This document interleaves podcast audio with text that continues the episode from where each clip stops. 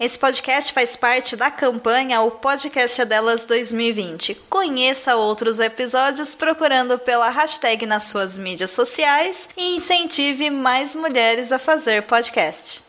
When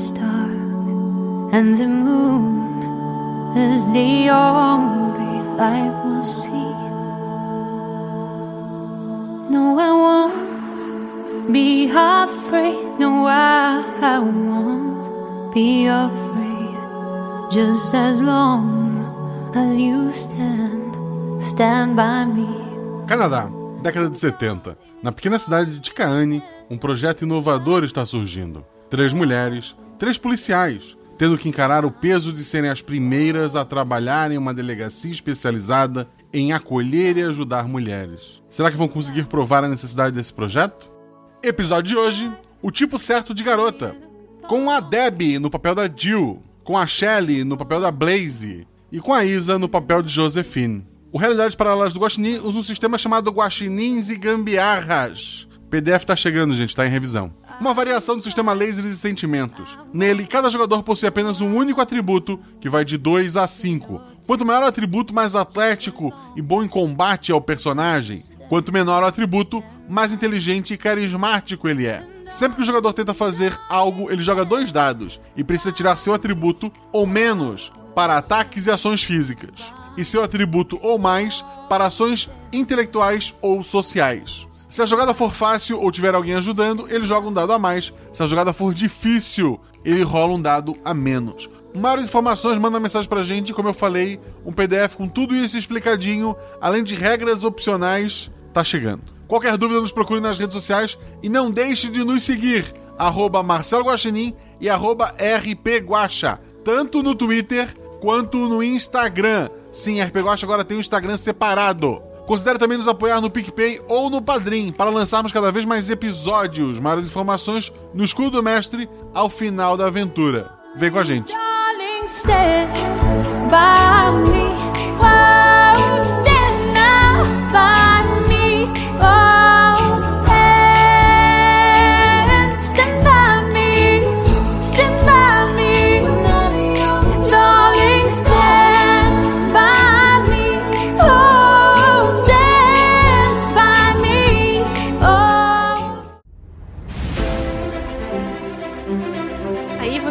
vocês estão na taverna. Rola os dados. Bola de fogo! Chama o. Chama o clérigo! Se eu morri. Hora iniciativa. Então, não tem armadilha. Podemos ir. O que vocês fazem? Hum, hum? Tá, tá. É, eu amarro uma corda nelas e uso como arma. Eu ataco. O mago lança seu Thunderbolt mais 15 no Beholder. Eu quero rolar percepção, posso? Tem algum lugar para se esconder? Ah, falha crítica. Ataque de impunidade! Erro, mano! Chama o clérigo! RPG Realidades Paralelas do Guaxinim, sua aventura de bolso na forma de podcast, uma jornada completa a cada episódio.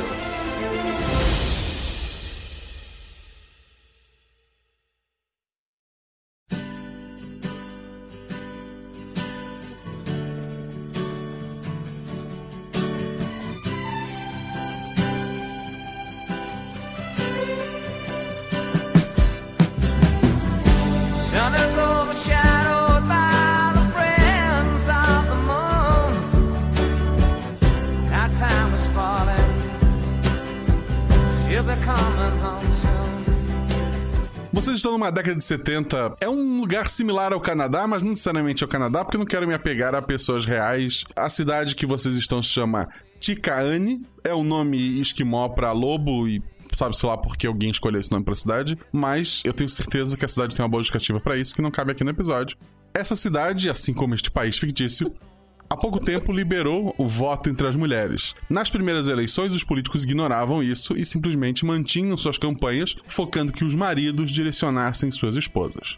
Mas houve um visionário, o JP Bush. Ele viu que os votos das mulheres eram importantes. Então ele chamou a Tatiana Salomão. Ele e a senhorita Salomão se candidataram. Com a primeira mulher candidata, mesmo sendo vice, ele levou todos os votos femininos e alguns masculinos e se elegeu facilmente. Depois de eleito, ele colocou a sua vice como uma vice decorativa. Ela participava de inaugurações, de algumas festas, mas não decidia nada. Dois anos depois, descobriu que o JP estava roubando a prefeitura. Para não sofrer um processo, ele pediu para sair. Ele se exonerou do cargo e nossa querida Salomão assumiu a prefeitura. Fez várias mudanças que ela sempre quis fazer e uma delas foi criar uma delegacia da mulher. Uma delegacia especializada para atender mulheres. Ela tem pouca verba, até porque a cidade foi bem roubada pela prefe... pelo prefeito, né? Então ela conseguiu, na verdade, por enquanto, um espaço na delegacia local onde três policiais mulheres vão poder estar atendendo as mulheres da comunidade. Essas mulheres foram escolhidas entre a, as que já trabalham na polícia. Nenhuma mulher tinha sido promovida a agente ou tido algum cargo de relevância até a senhorita Salomão assumir. Então ela procurou entre os arquivos policiais que poderiam somar a essa nova divisão. E foi onde ela chegou a esses três nomes que vão iniciar esse projeto. Deb, qual é o nome do personagem, a descrição e atributo? A minha personagem é a Jill Monroe. Ela tem 22 anos. Ela acabou de sair da academia de polícia lá, fez os, os exames, as provas.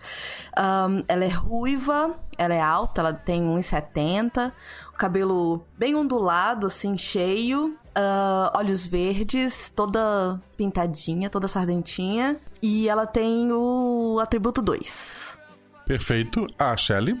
Eu vou jogar com a Blaze Dion. Ela tem 30 anos, tem cabelo castanho, assim, mais curto, acima dos ombros, e uma franjinha e olhos verdes. Ela é filha de imigrantes franceses. Tá no Canadá, né? Então tá tudo certo. Ela ainda tem um pouquinho de sotaque do francês. E ela só conseguiu entrar pra polícia porque os pais perceberam que realmente policiais femininas não, não pegam cargos perigosos, não vão para setores perigosos. Então ela começou nos arquivos e depois de muito ralar, o máximo que ela conseguiu chegar foi no setor de trânsito. Então ela hoje trabalha como guarda de trânsito. E é... atributo, como sempre, 4.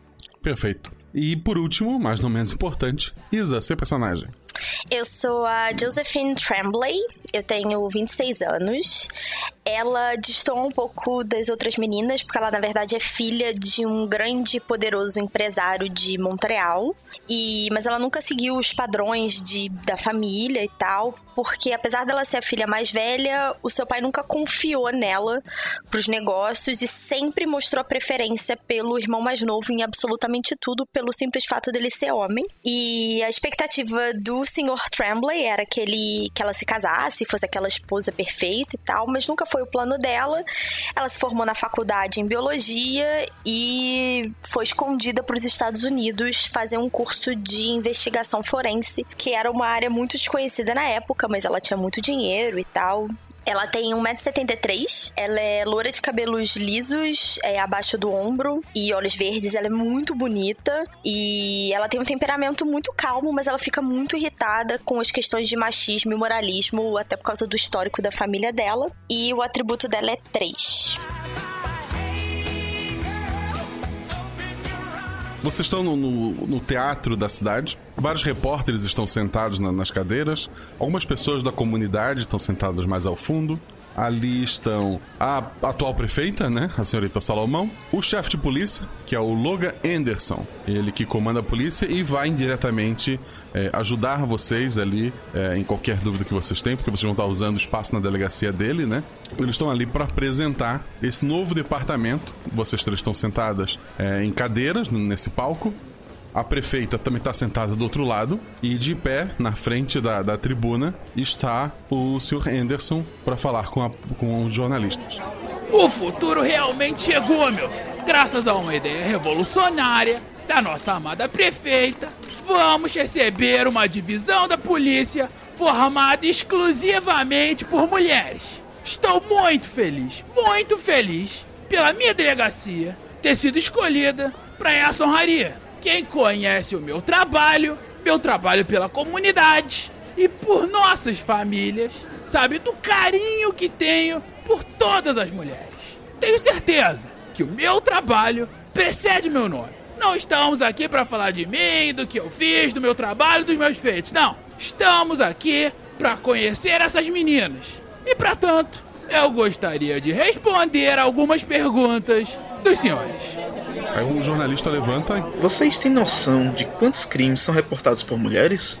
Será que é realmente necessária essa divisão? Bem, como sabem, essa ideia partiu da nossa visionária prefeita. Temos algumas mulheres que fazem algumas denúncias, mas sabemos que elas se sentem um pouco intimidadas com policiais homens. Ou mesmo seus maridos, eles não costumam gostar de ver as suas mulheres falando com policiais, na é verdade. Eu tenho certeza que tendo mulheres para recebê-las na delegacia, elas passarão a procurar mais a nossa corporação. Um outro jornalista pergunta: é, Que tipo de crime uma policial mulher pode resolver? Eu não faço ideia. Mulheres são esquecidas, perdem coisas, animais fortes, sei lá, pô.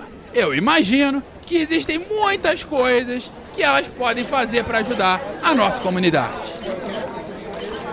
E as perguntas são cada vez mais tolas e ele tá lá respondendo e vocês estão sentadas sem falar nada. Muda revirando os olhos. Depois de um tempo ele, ele fala: Bom, se não tem mais perguntas, eu gostaria de encerrar o evento de hoje e agradeço muito a vocês. Muito obrigado, muito obrigado. prefeita levanta. Calma, Sr. Anderson. Eu acredito que as meninas possam responder algumas perguntas também. Afinal, a noite é delas, não é? E ela faz sinal para vocês irem até o microfone. Vocês estavam sabendo que a gente ia falar? É. Não. Não. Mas é uma grande oportunidade de mostrar que a gente pode. Perfeito, pode ir na frente então. Dou aquela empurrada na mesa assim. Jogo a cadeira pra trás, levanto, balanço meu cabelo. Tenho anos de experiência na frente das câmeras por causa do meu pai e paro na frente do microfone. Com o melhor sorriso falso que eu posso ter. A Jill tá tremendo, sacudindo a mão, assim, meio nervosa. A gente ficou meio que pra trás da, da Josefine, né? Então, já que não dá pra ver nas câmeras e tudo mais, eu seguro a mão da Jill pra, pra ver se ela para de tremer. Quando um jornalista levanta, assim, meio constrangido, ele pergunta: Vocês são casadas? É. Qual é a relevância dessa pergunta? Desculpa. Vocês não acham que andando de uniforme vocês não vão conseguir um bom casamento? Essa certamente não é a minha preocupação nem a preocupação das minhas colegas. Estamos aqui para resolver crimes e não arranjar maridos. E aí eu dou outro sorriso super falso de todos os dentes brancos que eu tenho. Um outro levanta. O uniforme de vocês vai ser diferente? Uma saia, talvez? É, eu realmente não acredito que uma saia ajude de forma alguma na resolução de crimes. Então não vejo por que o nosso uniforme ser diferente dos rapazes. Um outro jornalista levanta. É perigoso deixar com pessoas que são cientificamente comprovadas mais estáveis armas de fogo? Senhor, desculpe perguntar, onde é que o senhor estudou realmente? Porque eu tenho um diploma de biologia em que em nenhum momento ficou comprovado que eu sou cientificamente inferior, além de ter um estudo de pós-graduação que eu não sei nem o que o senhor é, é num outro país. Então eu não sei que estudo o senhor anda lendo, talvez eu possa lhe recomendar outros tipos de leitura, mais biologicamente comprovadas. Algumas pessoas mais ao fundo, principalmente os não jornalistas, riem da, da, da resposta, riem do jornalista que senta rapidamente, ruborizado, né? A, a vice-prefeita, então, chega até o microfone e fala: Tenho certeza que essas meninas vão fazer a diferença a essa comunidade. Obrigada a todos que estão aqui e até a próxima. Aí eu viro pras meninas e falo: Eu tenho certeza que o meu pai vai me ligar daqui a pouco, depois dessas minhas maravilhosas respostas. Suas maravilhosas respostas podem ter salvado a gente. Hum, espero que sim. Eles vão ver do que nós somos capazes.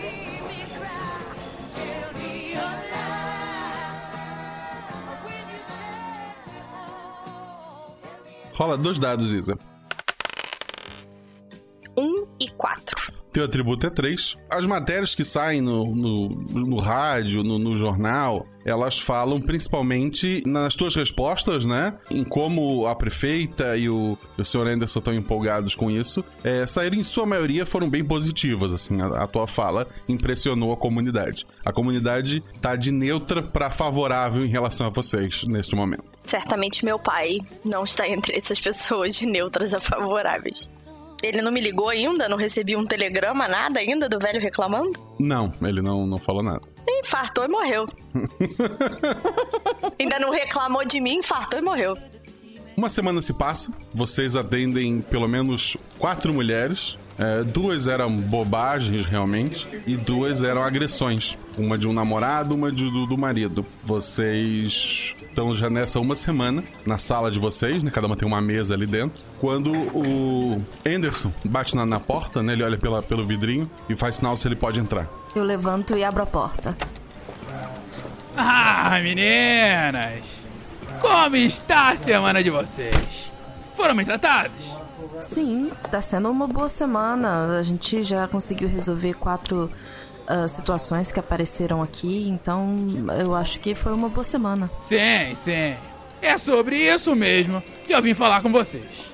Porque talvez falte um pouquinho de experiência para algumas coisas, não é verdade?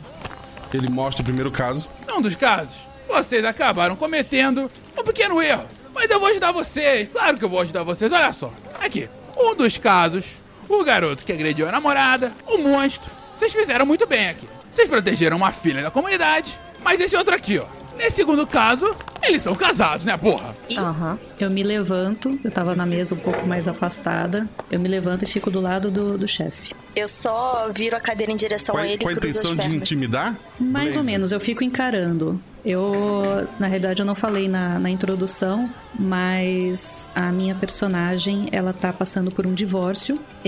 Ela sofreu violência doméstica, mas ninguém sabe, a não ser essas duas meninas que trabalham comigo. E o meu ex-marido, ele é um policial que está afastado por histórico de violência dentro da corporação. Ele fica um pouco incomodado com a, com a Blaze ali, mas ele continua. Talvez, talvez tenha sido apenas um caso isolado. A vida de casado, altos e baixos, sabe como é que é? Marido e mulher não se mete a colher, porra. Talvez a gente possa conversar com o marido, Dá um aviso verbal, dá um conselho, não chega pra lá, vocês sabem, né, porra? Claro que precisa, claro que precisa. A gente pode conversar, mas a gente tem que, tem que é, documentar tudo. É, senhor Anderson, só uma pergunta. É, no caso em que alguém fecha a mão e enfia um soco na cara de um outro alguém, a gente normalmente abre arquivos? Então, é, bem. Não, não, não. Foi uma pergunta de sim ou não, seu Anderson. A gente abre arquivos quando alguém toma um soco? É. Abre, abre o caso. E outra então, pergunta. Eu acho que nesse Por que, caso, que foi diferente?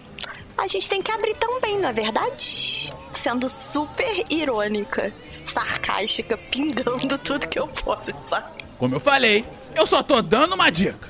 Eu não conheço a mulher que fez essa denúncia. Mas vocês sabem, né? Você não conhece? Você não viu nada do caso? Como é que você tá falando alguma coisa? Porra, eu estudei com o irmão dela. E ele não batia muito bem da cabeça, era meio maluquinho, sabe como é que é, né? Talvez seja genética, sei lá, porra. Até tem lá a cara de, de, de cientista. Você não estuda biologia? Essas coisas não passam para outras pessoas, não é isso? Tal de, de, de, de, genética, porra. Não tem nada a ver com isso que o senhor tá falando. Essa biologia que o senhor tá falando não tá batendo com a biologia que eu estudei na faculdade, não, senhor. E por que, que a gente ia tratar diferente a menina da comunidade e a outra? De onde que o senhor tá tirando essa ideia? Não foi isso que eu aprendi na, na academia. Uma coisa é um namorinho, outra coisa é um casamento abençoado por Deus.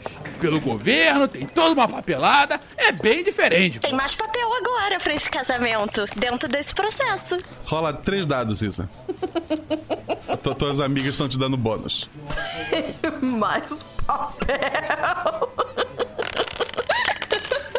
um, é, seis, um e cinco. Precisa tirar teu atributo ou mais. Ele faz uma cara de derrotado. Como eu falei, as senhoritas têm carta branca. Eu sou apenas um velho com ideias antigas. Eu vou deixar xixi daqui. Vocês podem dar continuidade nos processos, como acharem melhor. Muito obrigada por trazer o arquivo até a gente. Economizou alguns passos da gente ir lá buscar. Muito obrigada. Ele abre o arquivo, tem um espaço que ele tem que assinar, né? Como, como ele é o chefe da delegacia. Ele assina esse último que faltava. E seja o que Deus quiser, né? Ele sai da, da sala de vocês, meio, meio incomodado. É, ele, ele bate a porta do gabinete dele, vocês escutam ele fazendo isso de longe. Meto a porta também, eu fecho a porta do nosso, da nossa sala com toda a força e encosto as costas assim nela, respirando fundo. Por que que a gente tem que responder para um homem? Porque simplesmente não existem mulheres chefes de polícia. A gente podia ser nossa própria chefe, isso é um absurdo. Nós já somos um avanço tremendo. O fato da Salomão ter trazido a gente aqui, isso por si só já é uma grande vitória. O máximo que a gente pode fazer é o que a gente fez agora: responder à altura e fazer o nosso trabalho. E a gente sabia que não ia ser fácil, né? Eu vou continuar deixando as respostas para vocês. Eu não, não tenho cabeça para isso. Sem problemas, Blaze. Alguém bate na porta. Eu tava encostada na porta, eu já viro e olho quem é pelo vidrinho. Tem um, um rapaz que ele atende dos telefones da delegacia, é um, é um- um garoto, né? Ele não, ele não é um agente, ele é só um telefonista. Ele tá ali é, acompanhado de, de uma mulher, ele tá só batendo ali pra, pra pedir pra, pra entrar. Eu abro a porta. Essa senhora chegou agora e ela quer falar com as detetives. Por favor, pode entrar.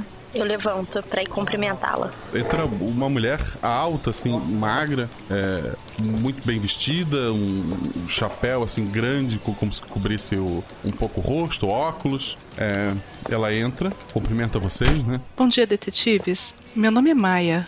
Eu queria reportar um desaparecimento. Pois não, senhora Maia. Em que podemos ajudá-la? A senhora pode nos dar mais detalhes da pessoa desaparecida? Ela puxa uma das cadeiras, né? Ela trabalha comigo, ou trabalhava. O nome dela é Riley Swan. Ela. ah, nós trabalhamos na noite. Uhum. Quando foi a última vez que a senhora viu ela? Foi há dois dias. E onde exatamente ela trabalha, senhora Maia? A gente fica na rua, na Rua dos Bares. Ok. Na noite que eu a vi pela última vez, eu saí para atender um cliente e quando voltei ela não estava mais lá. Achei que ela estivesse com alguém, mas no dia seguinte ela não voltou. Eu fui até onde ela mora e a menina dela estava sozinha e com fome. Eu dei comida pra menina e esperei, mas até agora ela não voltou. Ok. É, é, a menina continua sozinha ou a senhora tá tomando conta dela? Eu e as outras meninas estamos nos alternando e cuidando dela. Ok. O que você pode nos contar sobre a Riley? O que, que a senhora sabe dela? Pouco. Além de ter uma filha, ela entrou nessa com a gente para pagar as contas dela e da menina. O pai tá sumido há anos. Ela, ela tem algum cliente que é sempre presente? Ela já falou de algum cliente que foi mais violento várias vezes? Não, mas o que eu sei é que o sumiço de garotas como nós ao longo dos anos não é incomum. Mas todas as vezes que trouxemos a denúncia, o caso nunca vai a lugar nenhum. Como assim? Infelizmente, a Riley não é a primeira a desaparecer. Não é a primeira a desaparecer? Eu vou tentar olhar alguma anotação que tenha sido feita antes pra ver o que que eu acho. Eu vou pros arquivos pra tentar achar. É, os arquivos é uma sala. Vocês estão na década de 70. Os arquivos são uma Uhum. sala física que fica no porão da, da delegacia, né? Que é o lugar onde a Blaze trabalhava antes. É, então senhora Maia, é, a senhora sabe nos dizer alguns nomes dessas moças desaparecidas para ajudar na busca dos registros? Ela pega na bolsa dela uma listinha com, com alguns nomes. Aqui tem os nomes de trabalho e os nomes reais. Ok. Você não teria foto delas, teria? Não. É, a senhora notou alguma coisa em comum com os depare- desaparecimentos? Algum dia, mês específico, algum lugar específico, um carro talvez? Não. Nessa vida, cada noite é uma noite. Tudo é muito diferente sempre. Hum, ok. Ninguém Elas viu tinham- a Riley saindo com, com o cliente, com o último cliente? Não, já era final da noite. Estávamos as duas. Se eu tivesse deixado meu cliente pra ela, a menina dela não estaria sozinha hoje. Calma, você, você tá não estaria nervosa. aqui? Eu vou pegar uma água com açúcar pra você. É, existe algum lugar onde normalmente vocês vão com os clientes? Vocês, de uma forma geral, ou a Riley? A maioria dos clientes é apressado. Então, o comum é uma rua escura ou no carro mesmo. Mas existe um motel que usamos quando o cliente está disposto a pagar um pouquinho mais. Ok, você pode escrever o endereço desse motel pra gente, por favor? Ela anota atrás da lista de nomes e te entrega. Ok. Eu olho pra Blaze e vejo se ela quer fazer mais alguma pergunta ou se a gente espera só a, a Jill voltar com a água para liberar ela e começar o trabalho. Aqui tem o meu endereço, tem o endereço da Riley. A Riley é um pouco mais miudinha, um pouco menor do que eu, cabelo loiro curto, mas às vezes ela usa peruca. Olhos castanhos, bem branca. Sua água. Ah, obrigada. Ela bebe a água. Uhum. Ela tem alguma marca de nascença ou algum item que ela nunca deixa de usar que facilite a identificação caso o pior tenha acontecido? Brinco, pulseira. Ela costumava usar muito argolas no braço, na orelha. Uhum. Ok. Eu li o jornal essa manhã e não acreditei. Vocês são a esperança que nos sobrou. Eu dou um sorriso, aquele sorriso em forma de abraço, assim. Senhora Maia, eu tiro. A gente tem cartão nessa época? Eu acho cartão de visita já? Tem. É, eu tiro um cartão, entrego para ela e falo qualquer coisa que você possa lembrar ou se alguma outra das meninas lembrar também, é, por favor, você pode vir aqui diretamente falar com a gente ou ligar para um desses telefones que você vai conseguir entrar em contato. Nós vamos fazer o máximo para encontrar a Riley viva e em boas condições. Ela então sai, né? A gente passa pra Jill que ela não ouviu, né? O que a gente tem um contato de um motel, mas que tem mais uma rua escura que a gente também deveria procurar. E os nomes das moças que a gente podia fuçar no arquivo, ver o que, que é que tem. Eu duvido que esses policiais homens tenham registrado devidamente o caso, anotado detalhes, mas vai que, por alguma sorte, a gente encontra algo em comum nesses crimes. Eu acho que a gente pode ganhar tempo. Uh, Blaze, você não trabalhou no, no, no arquivo um tempo? Eu, eu, será que a gente não consegue acelerar esse processo? De repente você ter alguém lá que, que consiga fazer essa pesquisa pra gente enquanto a gente vai pra rua pra poder ver se a gente consegue. Uh, um, Ai, a gente podia ter pedido. Olha, a gente podia ter pedido pra ela dar um retrato falado da menina pra gente poder mostrar na rua, né? Ela descreveu, né, o máximo melhor que ela pôde. É, bom, tudo Num bem. teste que não tinha muito mais. Outra opção, Jill, é vocês podem ir pra rua e eu. Ou então, não sei, Blaze tá mais familiarizada com os arquivos. A gente poderia se separar nesse primeiro momento. Ou vocês acham um pouco perigoso? É, eu, eu vou conversando com a Josefine enquanto a Blaze tá indo lá no, no arquivo. É, não, a Blaze não foi ainda. Algo vai acontecer antes. Ai, meu Algo Deus. vai acontecer. Então eu tô, tô falando enquanto ela, tá- ela tá ali também. Eu tenho uma ideia, mas eu não sei se ela é muito boa. Olha só, e se é, uma de nós se fantasiasse, se vestisse dessas pessoas que trabalham na rua e ficasse lá assim, andando tipo undercover, né? Disfarçada e tal. E, Nossa, e, Jill, eu acho uma boa ideia, mas acho ela extremamente perigosa. A gente já tá pisando em ovos aqui. Conseguir um trabalho undercover numa situação dessa, talvez a gente esteja forçando demais a nossa mão nesse momento. Mas eles não precisam saber. Quem precisa saber? Só a gente. Mas aí iria completamente desprotegido ou as outras duas ficariam por perto, só pra garantir a, segurança? A gente, a gente pode fazer, as duas ficam por perto, querendo ou não, todas três temos treinamento de luta e a gente vai levar a arma com a gente, a gente vai levar ela escondida, mas levar a arma com a gente. Não sei. Eu acho a ideia boa, mas eu. Bom, fica pra pensar. A gente vai Tô ver com o que a gente pressentimento acha. ruim. A gente vê o que a gente acha e, e- e fica aí como opção. Ok. É, batidas na porta. Oxi, de novo. Dá pra ver a carinha pelo vidro? Sim, é o. Anderson novamente. Ah, Senhor Cristo Deus. Eu vou abrir a porta e fio a mão assim na maçaneta. Falo sim. Então, eu, eu tava pensando sobre a nossa conversa. E vocês estão certos. Precisamos fazer algo grande pela comunidade. Então, sinceramente, eu preciso me desculpar. O que vocês estão fazendo é grande. Mas eu preciso dar um novo conselho, não é verdade? Eu vi pela minha janela e talvez as senhoritas estejam saindo um pouquinho do foco. Vocês têm que salvar as pessoas que fazem torta de maçã. Não quem. Vocês sabem, né, pô? É, senhor Anderson, será que o senhor se importa de voltar lá no seu escritório um minutinho, fazer um favor pra mim? E lá encontrar o documento da senhora prefeita que determina o escopo do nosso trabalho? Olha só, é pela prefeita que eu tô falando isso também. A comunidade não vai aceitar que marido vai querer ver suas mulheres falando com vocês se vocês ajudarem esse tipo de gente. Vocês sabem que é crime, não é verdade? Sim, e desaparecimento também é. Até onde me consta das leis. Aí eu olho pras meninas assim. Desaparecimento. É isso mesmo que eu ouvi? A desaparecida deve ter encontrado um senhor. Tá tá lá em Las Vegas, gastando cada centavo da aposentadoria do velho. Eles podem estar casando no momento desse, sei lá, porra, desaparecimento. Ou ela pode estar morta. É, tem uma menor de idade envolvida nessa história, o senhor sabia? Trabalhando? Claro que não. Onde é que o senhor acha. Meu Deus! É você que tá falando! Eu estou falando que existe uma menor de idade envolvida neste caso. Em nenhum momento eu falei que era prostituta. O senhor simplesmente presumiu isso pela pessoa que veio aqui denunciar. Qualquer cidadão desta cidade tem o direito, não só o direito, o dever de denunciar qualquer crime que o cidadão ou cidadã ache relevante. Foi simplesmente mais uma cidadã dessa cidade que entrou aqui. O nosso trabalho é atender mulheres não importa nada em relação a isso. O senhor está, na verdade, obstruindo um pouco o nosso trabalho. Eu tô me sentindo intimidada. O senhor tá tentando nos intimidar? Negativo! Eu só não quero que vocês destruam um trabalho tão bonito que a senhorita Salomão criou. A nossa comunidade não vai nem entender, nem apoiar. Deve estar com muito pouco trabalho pra banda de lá, né? Eu vou te dizer. eu, eu, eu seguro o riso pra não rir na cara dele.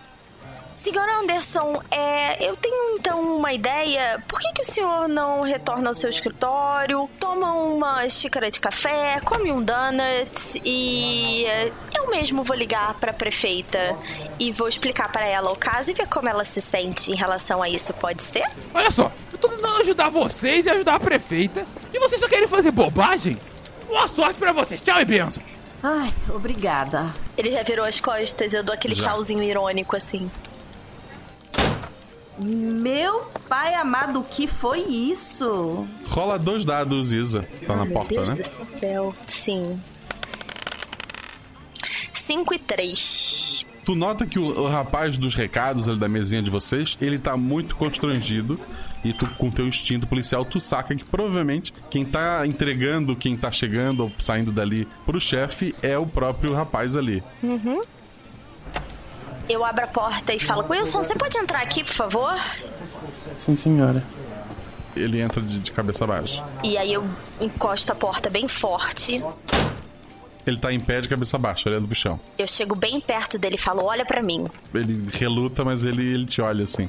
Nós três aqui somos tão policiais quanto o resto dessa delegacia. Não ouse nos tratar de forma diferente. E se eu souber que por qualquer motivo nós estamos sendo prejudicadas ou deduradas ou de qualquer outra forma sendo tratadas diferente, eu tenho diretamente aqui o telefone da prefeita. E eu acho que o seu emprego depende muito mais dela do que do chefe Anderson. Estamos entendidos? É. Nada de é. Sim, senhora. Acho bom. E não me deixa descobrir que você ou qualquer outra pessoa nessa delegacia fez qualquer coisa para prejudicar esse projeto. Vocês não sabem. Sim, senhora. Do que eu sou capaz. Não, quieto, eu ainda tô falando. E de todas as pessoas que eu conheço. Você reconhece meu sobrenome, não reconhece? É Tremblay. Já ouviu falar? É, eu. Eu, eu conheço muito mais gente, muito além dos muros dessa cidade. Estamos entendidos? É, sim. Pode voltar pro seu posto. Obrigado.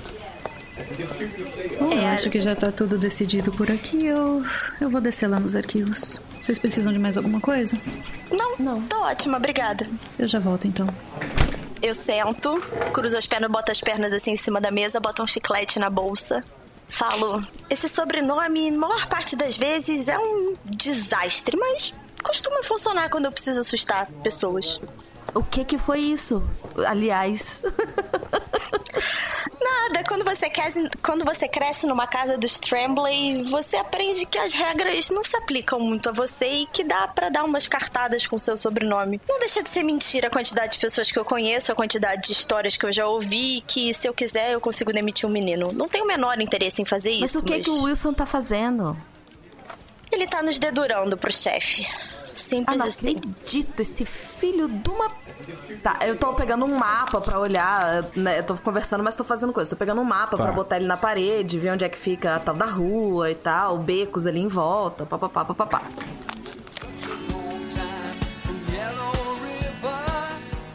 A, a Blaze desce as escadas, né? Quando, quando ela chega lá embaixo no, no, no arquivo, A Daphne, sem olhar para ti, a Daphne é uma, uma senhora uh, já de, de, mais idade, acima do peso, é negra. Ela escuta o barulho da porta ela já fala. Nem continua. Se você não preencheu toda a papelada, não vai conseguir nada aqui. Não recebi nenhuma ordem do Anderson, então ninguém vai mexer nesses arquivos. Vocês sempre bagunçam tudo. Ela guarda os formulários que ela estava separando. Ah, oi menina. O que você precisa? faz tanto tempo que eu não venho aqui embaixo. Ela, ela levanta, te dá, te dá um abraço. Uhum. Agora que você ficou toda poderosa, achei que você nem vinha mais me ver aqui. Ah, eu sempre vou descer aqui, mas eu queria mais poder, viu? Tá difícil lá em cima. Eu sei, eu sei. Velho Roy sempre dizia que não importa o placar, sempre podemos mudar o jogo. A gente vai trabalhar para virar esse jogo, Daphne. O que, que tu precisa, menina? Ah, eu trouxe uma lista aqui. Uhum. A gente tem um caso de pessoa desaparecida e, pelo que ela disse, já não é a primeira. Eu queria ver se você conseguiria localizar para mim, nos últimos anos, provavelmente dois, três anos, não, não mais do que isso, algum relato aqui embaixo de pessoas desaparecidas. Eu tenho essa lista aqui com nomes. Se você achar mais fácil, se conseguir fazer bater, são todas. Aí eu abaixo a voz, mesmo que não tenha ninguém em volta, eu abaixo a voz para falar só para ela assim. São todas garotas que trabalham à noite. Garotas. Ah! Se me lembro bem, tem uns casos desses por aqui, sim. Não que eu leia as fichas, né? Mas às vezes elas ficam abertas em cima das mesas e a gente não é cego. Ela vai até os arquivos ali, tá em ordem alfabética, ela pega os três arquivos. Eu vou demorar um tempo para juntar todos. Mas esses três aqui estão fresquinhos na minha memória. Ela mostra. Ó, oh, todos deram entrada na delegacia como desaparecimentos, mas foram arquivados por falta de prova. É, foi o que eu imaginei. Você é um anjo, minha amiga. O que você puder encontrar depois, pode mandar lá pra minha mesa, tá, tá bom? Tá. Desaparecimento de mulheres, é isso que você quer que eu procure. Se eu encontrar mais desaparecimentos desse tipo, eu separo para você. Isso, por favor. E se bater com, com esses nomes, também é vai ajudar bastante. Certo. Muito obrigada. Eu dou mais um abraço nela e subo com os três arquivos.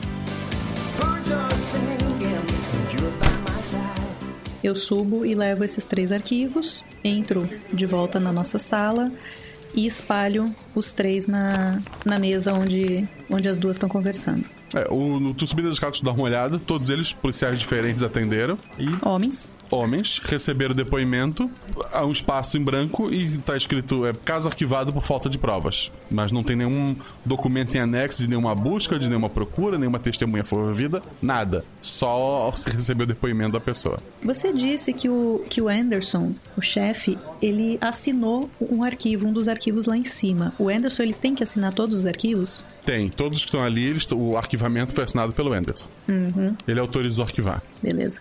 Tinha alguma coisa? E aí, tinha alguma coisa? Bom, logo de cara a Daphne já lembrou de três, que são esses aqui que ela já me entregou. Ela vai procurar cerca de dois ou três anos ainda de relatos de desaparecimentos, mas já deu para perceber que é aquilo mesmo que a gente pensou. Fazem a queixa e é arquivado sem motivo. Que absurdo.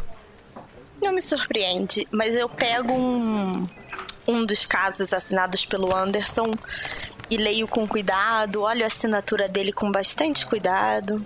Só observo.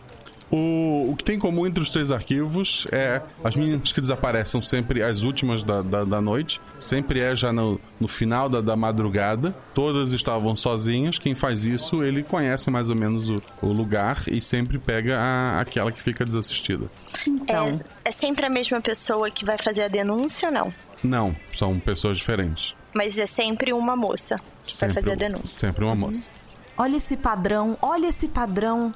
Pensa aí se eu não posso ficar lá de, de última a trabalhar. E aí a gente vê quem é esse cara e vê até onde vai e, e, e vê o que, que ele tá fazendo com essas meninas. Ah, eu acho isso tão perigoso, Jill. Porque se você é a última, você tá necessariamente sozinha. A gente não vai ter como te acompanhar de perto. Por mais que você esteja armada e a gente também, se a gente começar a seguir, ele vai perceber. E aí, Deus sabe o que vai acontecer com você. É, pode ser um cidadão de bem que, que apareça. Pode ser. É. Pode, ué. Sim, pode mas aí um cidadão vai... de bem, ele vai preso, porque prostituição não é crime, então Isso. ele pode ir preso. Eu vou aproveitar e vou prender. O Anderson deixou isso bem claro, né? Que prostituição é crime. foi? Sim. O chefe, Então tá bom. chefe enfatizou isso. encher, encher as grades com cidadãos de bem que procuram Exato. garotas da noite. Exatamente. Exatamente, a gente acaba com o, o trabalho delas, com o ganha-pão delas. Eu não gosto disso. Pensei a mesma coisa. A gente tem que levar elas Droga. também, né? No caso. Eu acho que Ah, a gente então. podia verificar o motel, esse beco que a, que a garota falou, a Maia, né? Uhum. Ainda tá muito cedo pra gente tentar conversar com as meninas da noite mesmo. A gente pode começar pelo motel, eu acho. Acho uma boa. Ele vai Ok. estar vazio, a gente vai conseguir conversar com o recepcionista sem problemas. Vocês vão identificadas como policiais? Nós somos detetives, nós usamos roupas civis. Ou a gente usa roupa Você, uniforme. em situações especiais como aquela do auditório, vocês têm uniforme, Uhum. é, mas normalmente vocês usam roupa civil e no, no pescoço ou, ou na cintura o distintivo, né? Cara, mas assim, a gente. Só do jeito que a gente vai estar vestido é muito característico de que a gente não pertence, né? Independente se a gente tá em roupas civis. Já é muito característico que a gente não pertence àquele local. Então vai. É, mas vai a dar tá muito na cara. A gente. não?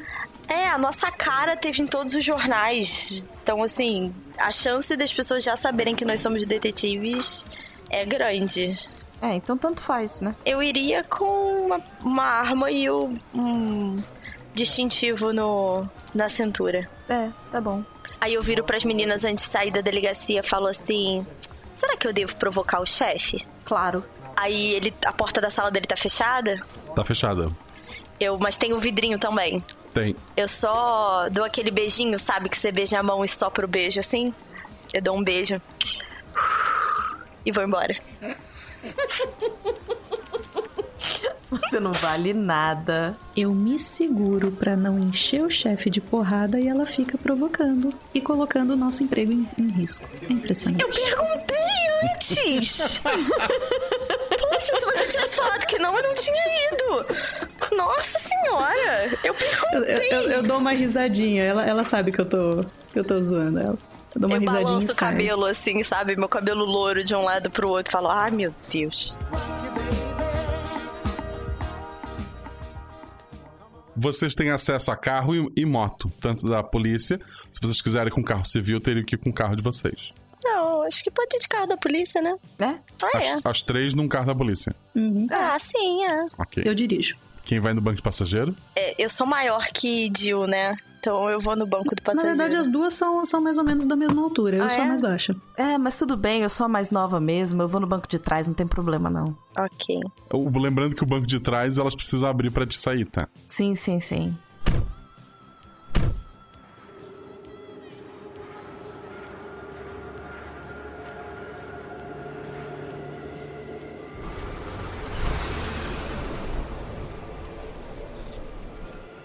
Vocês seguem então pro, pro, pro motel, né? Pro endereço. Uhum. Chegando lá, realmente é um lugar mais é, desassistido da cidade. Tem muito mais lixo nas ruas, paredes pi- pichadas, várias lojas fechadas com tábuas de madeira, com tábuas de madeira assim, com, faliram, né? E tem esse motel lá que parece ser o único estabelecimento comercial que realmente funciona ainda naquela região.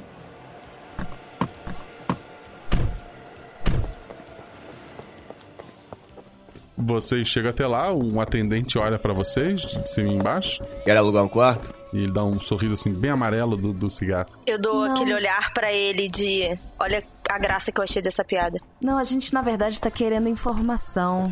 A, a Riley uh, Swan, ela, ela era, ela se hospedava aqui? Conheço ninguém com esse nome aqui. E a Mila? Ah, tá ligado. Essa garota faz uns dias que não aparece por aqui, mas ela costuma frequentar. Qual foi o último dia que você a viu? Eu não vou lembrar. Olha então no livro, cacete. Olha, policial, esse é o tipo de lugar onde você é pago pra não guardar muito registro do que passa por aqui, tá legal? Ah, então se não tem muitos registros aqui, a gente pode talvez dar uma volta por aí. Ver se a gente acha um pouco de registro. Batendo umas portas de uns quartos. Policial incomodando cliente, Deus me livre. O que é que vocês precisam? Qual foi o último dia que você a viu? Faça um esforço pra lembrar. Há uns três ou quatro dias atrás, uma coisa por aí. Não tenho muita certeza. E ela saiu daqui do mesmo jeito que entrou. Sim, sim. Ela entrou acompanhada, saiu acompanhada. E você lembra a, a. Você saberia descrever essa pessoa que tava com ela? Ah, não, não saberia não, viu? As pessoas são bem discretas nesse momento. E eu não sou nenhum voyeur. Eu boto a mão na cintura da jaqueta, assim, sabe? Só pra mostrar que a arma tá assim no coldre e eu olho pra ele. Tem certeza? Sim, senhora, tenho certeza absoluta. Ah. Como é que é seu nome? É Jack. Jack de quê, Jack? É Jack Morim. Ah, você não é muito de prestar atenção no serviço, né, senhor Morim? É, eu só recebo dinheiro e as pessoas vão pagando. Não, eu ia perguntar do quarto, se ele lembrava qual era o quarto e se outras pessoas tinham ficado lá ou se a gente pode dar uma olhada no quarto. Três, quatro dias atrás. Normalmente as meninas gostam de pegar o mesmo quarto quando tá disponível. E se não tiver, elas vão para qualquer um. A Riley e a Sue, elas gostam do quarto 3. E a Su? Quem é Su? Sue é a garota que trabalha com ela, elas dividem o ponto. Hum. Uhum. Querem dar uma olhadinha no quarto 3? É. Você, por um acaso, os clientes são sempre os mesmos com as mesmas garotas? Não, os clientes mudam sempre. Apesar que, sinceramente, pra mim é tudo igual. É meia idade, casado, cara de culpado. Uhum. Tem alguém que fuja a esse padrão? Às vezes um garoto ou outro, mas eles não costumam ter muito dinheiro. E desses garotos, algum é mais frequente ou algum deles é mais esquisito do que a média? Que eu saiba, não. Eu olho para aquela pra cara dele com aquela cara de raiva, sabe? Seu inútil. Eu só alugo quartos, moça. É meu trabalho. Eu só verbal... não verbalizo, assim. E o quarto 3 tá ocupado agora? Não. E a Su também não tem vindo aqui. A Su também não? Ela veio, acho que faz dois dias. Mas também já não veio mais. Não. Eu acho que a gente devia dar uma olhadinha no quarto, só por desencargo de consciência. Eu faço mais uma cara de nojo pra ela. Jack, mais alguém trabalha na recepção além de você? Não, eu abro as portas à tarde e fico até de madrugada. Eu olho para as olheiras na cara dele assim. Entendo. Bom, vamos dar uma olhada no quarto. Não sei se vai ajudar de alguma coisa, mas. Eu já coloquei um par de luvas, porque eu não vou encostar em nada desse lugar. O quarto ele é, ele é meio padrão, você ó, tem uma, uma cama, é uma penteadeira, pedaços de, de, de tecido, de, de nada assim. Ninguém esqueceu uma carteira, uma- um, um- um- um anel caído no chão. Olha debaixo da cama. Não, não, assim, Isso. nada que chame a atenção de vocês ali. Peraí, década de 70 já existia tecnologia de câmera de segurança? Era raríssimo, mas ali não tem. É. Eu acho que nem hoje em 2019 tem. Não, não nos quartos, mas eu imagino assim, no estacionamento, alguma coisa assim. É, Do lado da rua que fosse, Pra ver quem né, em chega. algum outro É, empreendimento. não, é. no caso não. eu falo, é, gente, aqui não trouxe nada, não. Será que a gente não deveria conversar com a filha? Assim, não precisamos falar nada. Acho que meu plano é o melhor até agora. Pelo que a Maia falou, a criança tava com fome, a criança não consegue nem se alimentar. Eu acho que ela não tem idade. A gente não perguntou a idade, mas ela não deve ter idade É. pra responder nossas perguntas também. Será que a mãe dela não comentou nada? Qualquer Meninas. comentário, qualquer. Não, não deve ser nada disso. Deve ser só um psicopata maluco que deve estar querendo fazer justiça com as próprias mãos. É, limpar a cidade ou qualquer coisa assim. Não me surpreenderia se fosse o chefe Anderson. Eu só fiz aquela cara de. Super não me surpreenderia. Eu volto no meu plano. Tá, a gente volta na recepção ainda pra devolver a chave. Uhum, Eu entrego um cartão pro Jack. Certo. Jack, se você lembrar de qualquer coisa, ou se a Miley ou a sua aparecerem aqui novamente, você pode, por favor, ligar pra gente e nos informar. Vocês estão atrás da Riley? Ela tá encrencada? Não, não, não, não tá encrencada não. Quão bem você conhece a Mila? Eu trabalho há anos aqui, então, sabe, a gente conversa. Às vezes aceita um pagamento diferenciado, mas. é, ela é uma pessoa legal. Bom, Jack, eu olho pras duas meninas pra ver se elas. É, A gente já se entende, né? Ver se elas, se elas permitem que eu abra o jogo e fale que ela tá desaparecida. Só que eu em silêncio. a cabeça que não. E eu que sim. Eu faço É. aquela, aquela, aquela pose do, do John Travolta, sabe? Hein? E aí? Sim, não? É. Das últimas vezes que vocês conversaram, ela falou alguma coisa diferente? Falou alguma coisa de ir embora? Falou qualquer coisa diferente? Ela nunca quis essa vida pra ela, ela queria ter uma vida diferente. Ela tem uma guria, ela queria um mundo normal pra filha dela. Ela nunca deixaria a filha dela. Nunca, nunca. Não, tá louco? Ela entrou nessa pela filha. Tá vendo? Ela não, ela não fugiu, ela não. Não. A gente precisa encontrar essa mulher. Como assim encontrar? Porra, agora que- Jill. Agora que soltou. Eu falo assim, eu viro pra ela e falo, porra, Jill. Tapa na cabeça. Ela foi reportada como desaparecida há dois dias, é isso? É. Há dois dias. Olha, cá entre nós, as meninas às vezes falam sobre desaparecimentos. Algumas realmente desistem da vida, conhecem alguém. Mas o número de meninas que simplesmente some é. é bizarro. É, é assustador. Você já notou algum padrão nessas meninas que somem? Alguma coisa em comum? Um cliente? Qualquer coisa? Um Elas carro terem as mesmas diferente que- características. Um carro diferente que passou pela rua? Olha, se tem alguém sumindo com as meninas, aqui é seu último lugar pra ele vir. Aqui as meninas se protegem, a gente cuida delas. Eu não consigo enxergar nenhum padrão entre elas. Só o fato de estarem nessa mesma vida. Elas, você sabe se essas que sumiram eram todas loiras, elas eram todas morenas, elas eram ruivas, elas têm alguma outra característica que seja comum a todas? Ah, como falei, é bem variado. Gente, Eu olho pras meninas e falo, eu acho que é isso. Do É, eu acho que é senhor Jack, não tiraremos mais nada. Você tem nosso telefone. Se vocês realmente cuidam um dos outros, assim que você der falta de uma menina, de qualquer menina, ou se você ouvir, ouvir ver qualquer coisa estranha, ligue pra gente. E se não conseguir falar direto na primeira tentativa, continue ligando. Tá bom. Vamos dizer que as pessoas da delegacia não gostam muito do nosso trabalho. Minta se for necessário até conseguir falar com uma de nós. É, o pessoal da delegacia nunca ajudou muito ninguém por aqui. A gente vai ajudar. Teve uma menina que apanhou e no fim quase quiseram prender ela. Pelo amor de Deus, viu? Os tempos estão mudando, Jack. Eu viro, bato o cabelo assim e vou embora.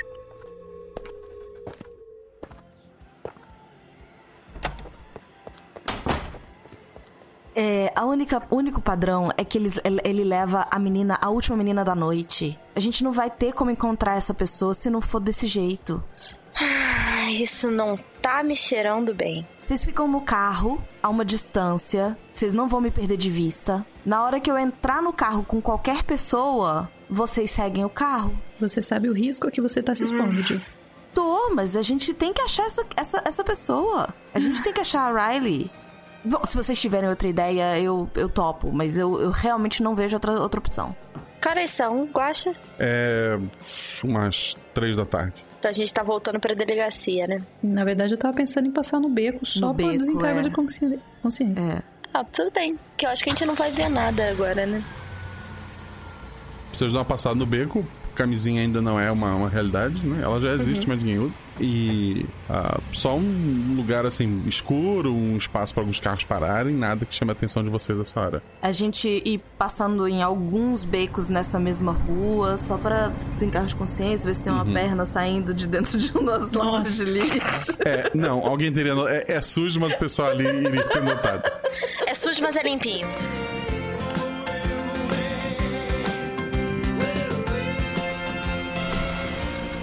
Vocês estão voltados pra delegacia, é isso? É. Tá. Vocês chegam até a recepção, né, pra sala de vocês.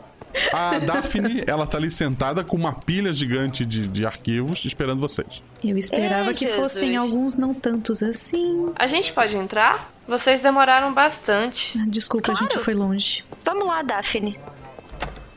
Ela, ela entra, assim que abre a porta, ela já entra direto, larga um monte de arquivo em cima da- das mesas. São 26 desaparecimentos. E se tem 26 registrados, deve ter muito mais que não foram nem reportados. Que agradável. É muita gente sumindo. São pelo menos 3 anos de desaparecimentos.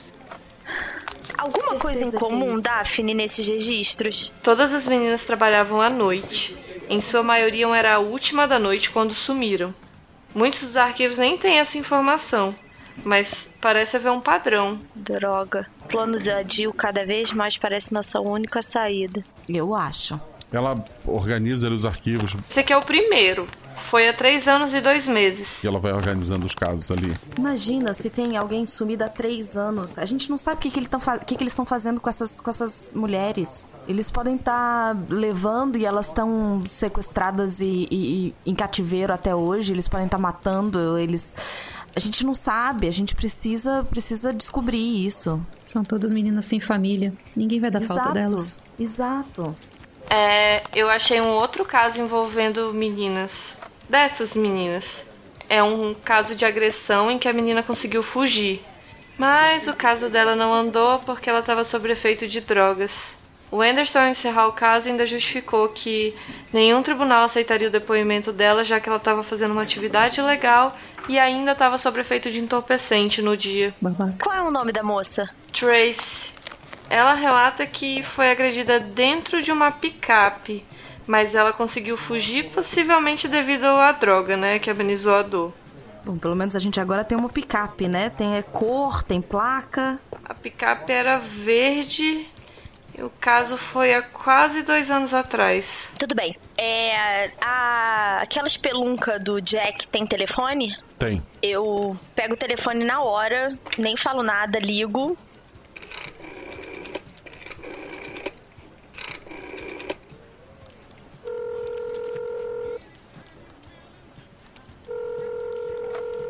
Alô, motel do Jack.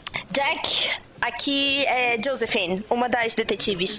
É, me tira uma dúvida, aí eu estalo o dedo pras meninas. Como é que é o nome da moça? Tracy. É, a Tracy ainda frequenta seu motel? Ah, não, ela não tá mais no ramo. Ela tá ajudando as meninas agora. Mas ela parou de trabalhar depois de uma agressão. Você sabe onde a gente pode encontrar ela? Claro. É, um minuto. Com o tempo em silêncio, ele volta. Ah, achei. Ó, o telefone é 422-675. Vocês vão achar ela na rua Tellerman, número 35. Muito obrigado, Jack. Você não é um total inútil. Temos um endereço, então. E um telefone. Quer ligar Prefere primeiro? ligar ou ir pessoalmente? Eu prefiro ir pessoalmente. Perfeitamente. É. Blaze, posso mandar outro beijinho pro chefe ou você quer ter a honra? Eu só quero sair daqui e ficar longe desse cara. Eu dou você de faz o que ombro. você quiser. Ok, não, vou embora direto, já provoquei o Eu suficiente. dou. Antes da gente sair, eu dou um aperto na, na mão da, da Daphne, assim, com carinho. Muito obrigada, minha amiga. Mais uma vez. Vou continuar de olho. Obrigada. Daphne, coma quantas rosquinhas vocês quiserem. E se os meninos reclamarem, manda vir falar comigo. Deixa comigo. Vocês então voltam pro carro, né? Isso. Vão até o endereço. O endereço parece ser um salão de, de- de beleza. Ele tá aberto já e algumas meninas estão por ali se maquiando, se produzindo. Parece ser um salão bem especializado. É, a gente chega devagar. Eu, pelo menos, entro devagar e falo: É, Boa os- tarde, os- meninas. É, algumas ficam meio assustadas e tal, meio preocupadas, afinal é a polícia, né? Uhum. Não se preocupem, estamos aqui pra ajudar, pra mais nada. Vocês sabem onde tá a Tracy? A gente precisava conversar com ela. A, a, tu não vê que a, a Trace, a, a mulher que tava preparando os cabelos de uma das meninas, ela para, olha pra vocês. Eu sou a Tracy. Oi, Tracy, prazer. Eu estico a mão pra cumprimentar ela. Prazer. Josephine Tremblay, detetive da delegacia da mulher. Eu sou a Tracy e ajudo as meninas a se arrumarem para o trabalho. Será que a gente poderia conversar num lugar privado? Ela faz sinal pra uma outra garota continuar o cabelo ali, leva vocês até a salinha dela. Eu não acredito na polícia. Mas já que são policiais mulheres, vou ouvir o que vocês têm a dizer. Há dois anos você fez uma denúncia de uma agressão. Teve uma pessoa numa picape verde. Você pode falar um pouquinho mais pra gente? Ela se encolhe toda, né? Sim, o nome dele é Jacob. Ele é um maluco. Ele bateu na minha nuca, não sei se queria me desmaiar. Foi muito rápido. Eu sei que eu arranhei ele e pulei pra fora do carro. Eu corri muito. Mas ao relatar pra polícia, o tenente Anderson falou que ia me ajudar, me ouvir. Mas quando o caso foi pra mídia, ele afirmou que eu estava drogada, o que é uma mentira. O que eu não tinha apanhado e que eu teria agredido também. O caso foi arquivado. Ai, eu sinto muito. O Anderson chegou a insinuar que eu poderia ir presa se insistisse no caso. Não, eu sinto muito. Eu sinto muito que você tenha passado por isso. A gente vai tentar resolver esse problema. É. Jacob, você sabe o sobrenome dele? Você lembra a placa do carro? Ele continua passando por aqui? É raro ele passar por aqui, mas algumas meninas já ouviram rondando as ruas. Não sei por que fecha o salão depois que a última garota está pronta para a noite. Esse salão de beleza foi um presente de todas as meninas. Uma nova vida, sabe? Ele não pega mais nenhuma das meninas, não é mesmo? Sempre tem meninas novas chegando.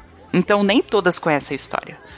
Algumas, inclusive, compram a versão da imprensa, que eu estava drogada e que agredi primeiro. E você já percebeu se depois que essas meninas falam com ele, elas voltam machucadas ou voltam simplesmente? Eu não sei muito. Acho que as meninas evitam falar qualquer assunto relacionado na minha frente. Normalmente falamos de programas de TV e o que faríamos se tivesse muito dinheiro.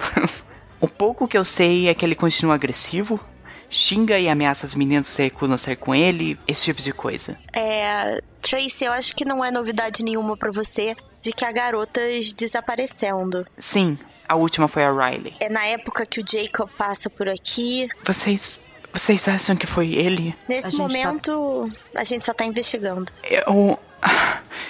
Bem, eu não sei. Poderia ser aquele desgraçado. As meninas que desapareceram usavam perucas das mesmas cores, por exemplo? Que eu saiba, não. As meninas gostam de variar, principalmente as mais antigas. Assim elas podem repetir o cliente. Tracy, você tem visto a Su? Sim, Sue é a melhor amiga da Mila, né? Tá cuidando da menina. A Su é a Maia? Sim, Sue é o nome de guerra da Maia. Assim como Riley é o nome de guerra da Mila. Ah, eu achei que fossem pessoas diferentes. Eu também. Eu, eu faço um pequeno face palm, assim, só pra constar. Tracy, além dessa situação com o Jacob, algum outro momento você já se sentiu ameaçada de morte? E eu não falo só dos seus clientes agressivos, mas de alguma outra coisa. Sempre existiram homens agressivos, mas desde que comecei a trabalhar aqui, ninguém me incomodou mais. E as meninas também não falam nada. Todas sabem que é uma vida arriscada. Uhum. É. Eu queria descer, conversar com as meninas no salão. Tu pode fazer isso. As outras duas vão te acompanhar. Eu Sim, né? queria. é, é, é, eu, enquanto elas estão no salão, eu queria dar uma volta ali pela, pela rua. Só, tipo, uma ida no, no quarteirão até o fim da rua, volto, sabe? Só pra ver o, o, o lugar. Uhum. Ah, não. Se a, se a Jill vai sair, eu É. vou acompanhar. Não, não vai sozinha, Alguém não. devia deixar ela junto, é. Tá. Ok. Eu vou deixar as duas e eu vou ficar no salão. Jill e Blaze estão dando uma caminhada ali por fora. Joguem dois dados. Ah, caralho. Boa, Shelly. Blaze, quanto é que tu tirou? 4 e 6. Sendo 4 é atributo e 6 um acerto comum. Jill, 5 e 6. As duas tiveram acertos, né? Vocês notam por ali que alguns carros começam a se aproximar da- das meninas, mas é, quando notam a presença de vocês, esses carros aceleram e vão embora. Ah, as ruas parecem ser bem divididas ali, cada duas, três meninas em uma rua. É, mais para trás tem alguns meninos também trabalhando. O, o lugar é bem desassistido, não tem um carro de polícia, ao contrário do que vocês veem em qualquer outro bairro da região que sempre tem a polícia de olho. Ali não tem nada. Tem alguns bares, algumas pessoas que, que saíram de, de fábricas que tem por ali, estão indo pro, pro bar beber, mas nada que chame muito a atenção de vocês. Tá vendo? A gente tá chamando muita atenção como polícia. A gente tem que vir undercovered. A Josefine lá dentro, que tipo de perguntas fazendo pras meninas? Primeiro eu deixei claro, tipo, que elas não estão encrencadas nem nada, e eu quero ouvir relatos de se alguém já teve com o Jacob, se alguém percebeu padrões nos sumiços, se elas já tiveram situações parecidas com a da Tracy. Quando foi a última vez que viram a menina? É, vários relatam ali agressões e tal. Só uma delas fala que, que realmente saiu com, com o Jacob, das que estão ali. Ele foi bem rápido comigo. Falou que tinha gostado de mim, que outro dia ia me buscar para levar na fazenda dele. Disse que ia ter uma festa. No dia seguinte eu não fui trabalhar. Hum, você teve alguma outra menina que contou uma história parecida na casa do Jacob? Que eu saiba, não. Ele falou alguma coisa de onde é essa fazenda dele? Não falou. Ok. Já é a noite lá fora, né? A maioria das meninas estava ali se arrumando. Já tá indo pros seus é, lugares, né? Jill, apesar de eu começar a estar concordando com o seu plano, eu acho que hoje não é a noite. Eu preciso contar uma coisa pra vocês. Eu acho que a gente deveria olhar os registros da cidade antes de tomar qualquer medida. Tudo bem. A gente volta. Volta pra delegacia. É, eu não queria ir pra delegacia, porque o que eu queria fazer, eu não queria falar na delegacia.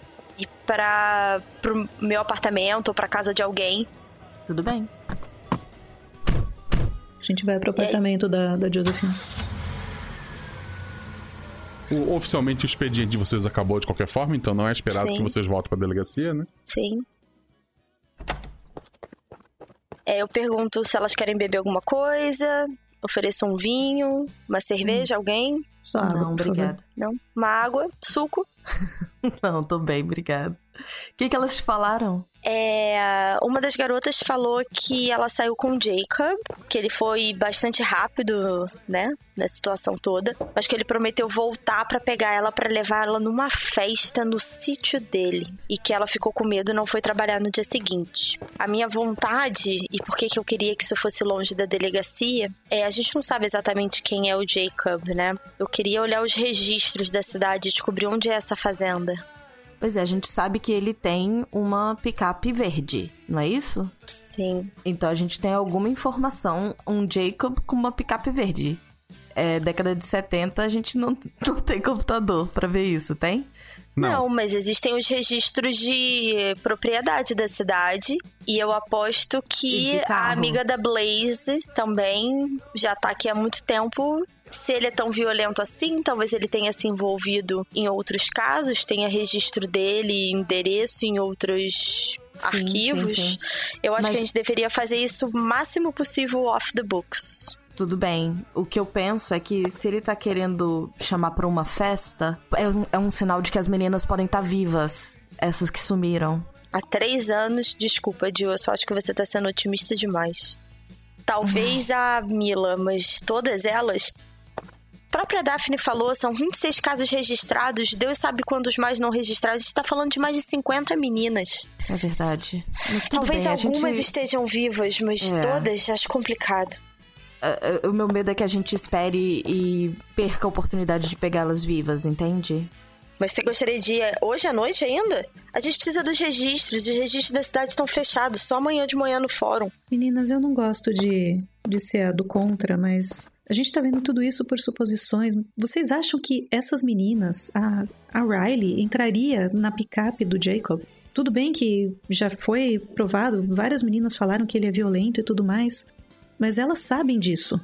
A Riley não Mas entraria. elas são as últimas da noite, é o final da madrugada. Podem ser por Elas puro desespero. indo. É, exatamente. Elas podem simplesmente precisar do dinheiro e acham que vale a pena. A própria Riley para alimentar a filha. Gente não tem como julgar a situação delas. Elas não têm a menor possibilidade de escolher cliente. E Deus sabe que tipo de ameaça esse homem tá fazendo a elas. Nada impede que ele tenha uma arma ou que ele esteja drogando ou qualquer coisa do gênero. A gente procura o, a- o, a- o sítio, a fazenda, chega lá durante o dia e vê. Meu único medo é a gente ir sem backup. Por outro lado, falar isso com o chefe vai ser um tiro no pé. Então, de Uhum. qualquer jeito, é uma situação que a gente só perde. A gente vai desguarnecida e sem que ninguém saiba, porque avisar o chefe vai ser ainda mais dor de cabeça. Não, mas acho que a gente vai ter que ir sem, sem, sem backup mesmo. Os carros de polícia têm rádio, Guaxa? Tem rádio, sim. Mesmo na distância da fazenda, vai pegar. Vai pegar. A, a menos que seja um lugar com muitas montanhas e tal, mas é pra funcionar. Eu acho que o plano é esse. Amanhã a gente consulta a Daphne e os registros da cidade. Eu posso jogar meu charme no atendente de lá. Eu costumo conseguir as coisas que eu quero desse jeito. E a gente descobre o endereço e amanhã é ir até a fazenda. É, A gente pode ir até a fazenda durante o dia e se não conseguir nada, a gente ainda tem a noite pra tentar verificar a rua das meninas de novo. Tá certo. A Blaze tá visivelmente esgotada. Eu tô tomando uma taça de vinho. Eu me despeço das meninas, então, e tô indo pra casa. Então tá, então a gente se vê amanhã. Tô com o carro da polícia, eu, eu dou uma Tem carona certeza que gente. vocês não querem dormir aí? Tem espaço Não, não. mais do que o suficiente. Não, não, obrigada. Eu, eu preciso ir pra casa, eu tenho coisas pra fazer. A Josefine ficou em casa, bebeu vinho até dormir. Fechou. Exatamente, feliz da vida. A Blaze pegou o carro, tá levando a Jill, vai levar ela pra casa dela. Sim, pra casa da Jill. Deixou a Jill em casa e foi pra própria casa. Isso. Vai fazer alguma coisa ou vai pra casa tomar um banho e dormir? Blaze? É. Banho e dormir. Falou que tinha alguma coisa, mas ela queria ir pra cama dela, lutar contra a insônia dela sozinha lá na, na casa dela. Jill, Tu chegou em casa, tua amiga te deixou, tu entrou, fechou a porta. e Isso, agora? fechei a porta. Vou colocar uma roupa que eu ache provocativa, tá, tá, tá.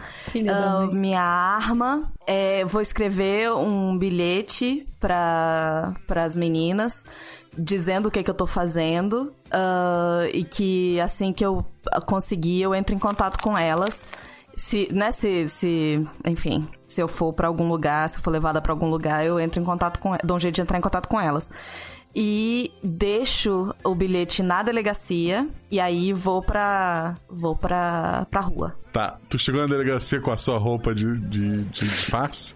isso só que eu, eu coloquei um casaco alguma coisinha que disfarçasse Disfarce minimamente. é porque afinal de contas Disfarçou a o polícia disfarce. vai estar 24 horas isso eu disfarcei meu disfarce Ok. A personagem atributo 2 está indo pra uma missão sozinha. Vamos continuar. ela é super inteligente cara ela tá fazendo o não, negócio não. certo Claro, tem tudo pra dar certo. Tu pretende ir mais pro final da noite ou tu vai ficar a noite toda lá vendo o que acontece? Não, eu quero ir mais. Até, até- eu cheguei em casa, eu tomei banho, tomei um café pra poder dar uma, né, acelerada no cérebro. Tomei. Escrevi os negócios, me arrumei. Então, assim, vai. Ela tava bem sem carro, teve que chamar táxi. Isso, eu quero ser a última, realmente a, a última menina da, da, da, da noite.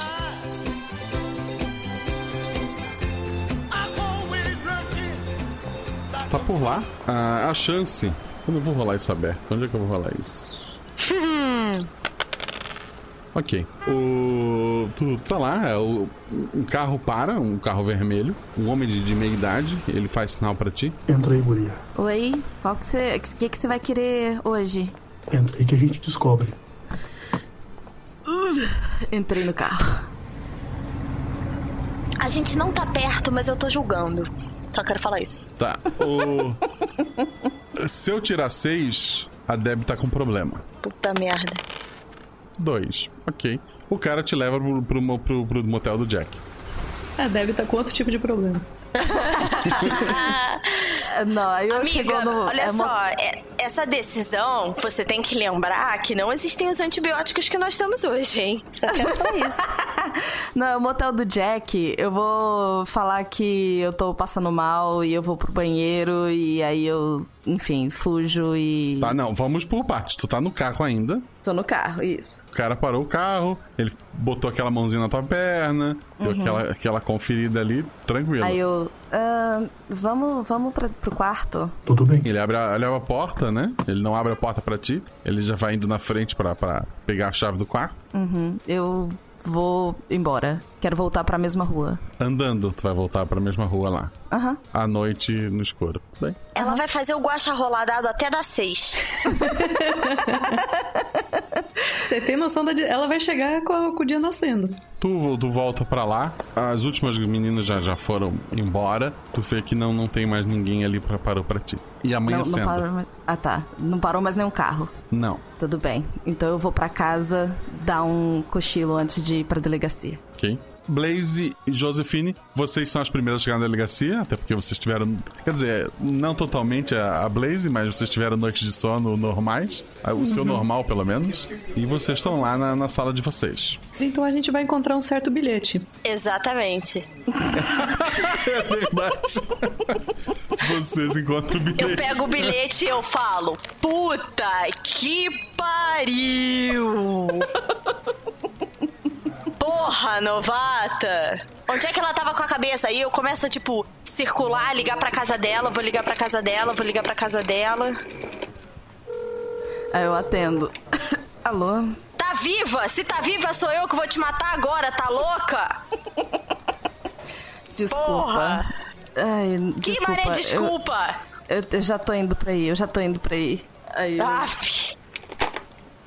Tá, vocês duas têm um tempinho antes da personagem da, da Jill chegar. Vocês vão resolver alguma coisa? Blaze, Josephine. A eu Josephine terminei tá de ler o telefone. bilhete, olhei pra Josefine e falei muito séria. A Jill tá fora. É sério? Ela não vai participar dessa investigação. Ela não consegue levar isso a sério. Ela tá achando que isso é brincadeira. Se a gente deixar ela aqui acorrentada na cadeira, aí mesmo que ela vai querer se jogar pra se provar, pra provar que ela tem que fazer parte da investigação. Acho que ela tem que tomar um baita esporro, mas simplesmente eliminar ela, eu acho que vai ser pior. Você tem noção do perigo que ela correu? Tanto que a gente Eu tenho, Você não conversou. viu o esporro que eu dei no telefone? E o tanto que a gente conversou ontem de como era perigoso ela ir lá e- enquanto nós duas estivéssemos de backup. Agora ela foi sozinha. É simplesmente não deixar ela sozinha. Já viu que ela não pode ir pra casa dormir. Alguém vai ter que ir dormir com ela, vai amarrar ela, vai prender a gema no braço. Mas simplesmente deixar ela sozinha, a próxima coisa que ela vai fazer é aparecer lá. Ai, eu não tenho Vai aparecer de tamanho. novo. E se ela não tivesse dado a mesma sorte que ela deu essa- a noite passada? Uma hora, a sorte dela vai virar. Pro lado que a de um gente não gostaria. Aproveita como uma rosquinha, faz bem. Eu encho uma canecona de café, sento na minha mesa e vou folhear todos os arquivos que a Daphne me trouxe, relendo pra ver se eu encontro mais alguma coisa, verificando assinaturas, verificando os- todos os policiais que deram entrada no- nos casos e tudo. Joga um dado. Quatro. Yes! Todos os casos, obviamente, assinado pelo, pelo Anderson, né, como arquivamento. Em um do- dos carros, um dos, do- dos casos, cita-se um carro verde de passagem. Josefine. Oi. Dá uma olhada aqui, tem. Pelo menos esse aqui tá falando de um carro verde. Não fala que é picape, mas quantos carros verdes tem na cidade? Mais um sinal. É, que horas são, Guaxa? É, de manhã. De manhã a central de registro já abriu? Já abriu. É, Blaze, fica aqui. Quando a Jill chegar, você dá um esporro nela. Se você precisar prender você e ela na algema pra que ela não fique sozinha nem pra ir no banheiro, faça isso. Eu vou no registro e eu já volto. Vou descobrir o registro desse carro e da fazenda. Tu vai até, o- vai até os registros, né? Tem a, Aham. a, a Daphne lá. Ela já começa a reclamar quando tu te aproxima, mas ela levanta os olhos e vê que não é um dos rapazes, é você. Ela já, já abre um sorriso, se acalma. Fala, menina, o que, que eu posso ajudar? Oi, Daphne, tudo bem? Tudo bem. Ela te dá um abraço. Eu abraço ela de volta. É, temos alguma. Temos uma nova pista. É, tenho a informação de um certo homem chamado Jacob, um carro que pode ser uma picape verde e uma fazenda. Eu precisava dos registros, endereço, nome completo, tudo que você tiver informação sobre isso. Jacob. Vou olhar os arquivos. J. Esse Jacob aqui não encaixa. Esse morreu. Aqui. Tem um Jacob. Tem um caso aberto contra ele. Pessoas denunciaram que a carne que ele vendia não tinha os documentos necessários e apresentava um gosto estranho, mas foi arquivado. Uma carne estranha? Isso. Carne com gosto estranho, provavelmente fora da validade. E a vigilância fez um processo contra ele.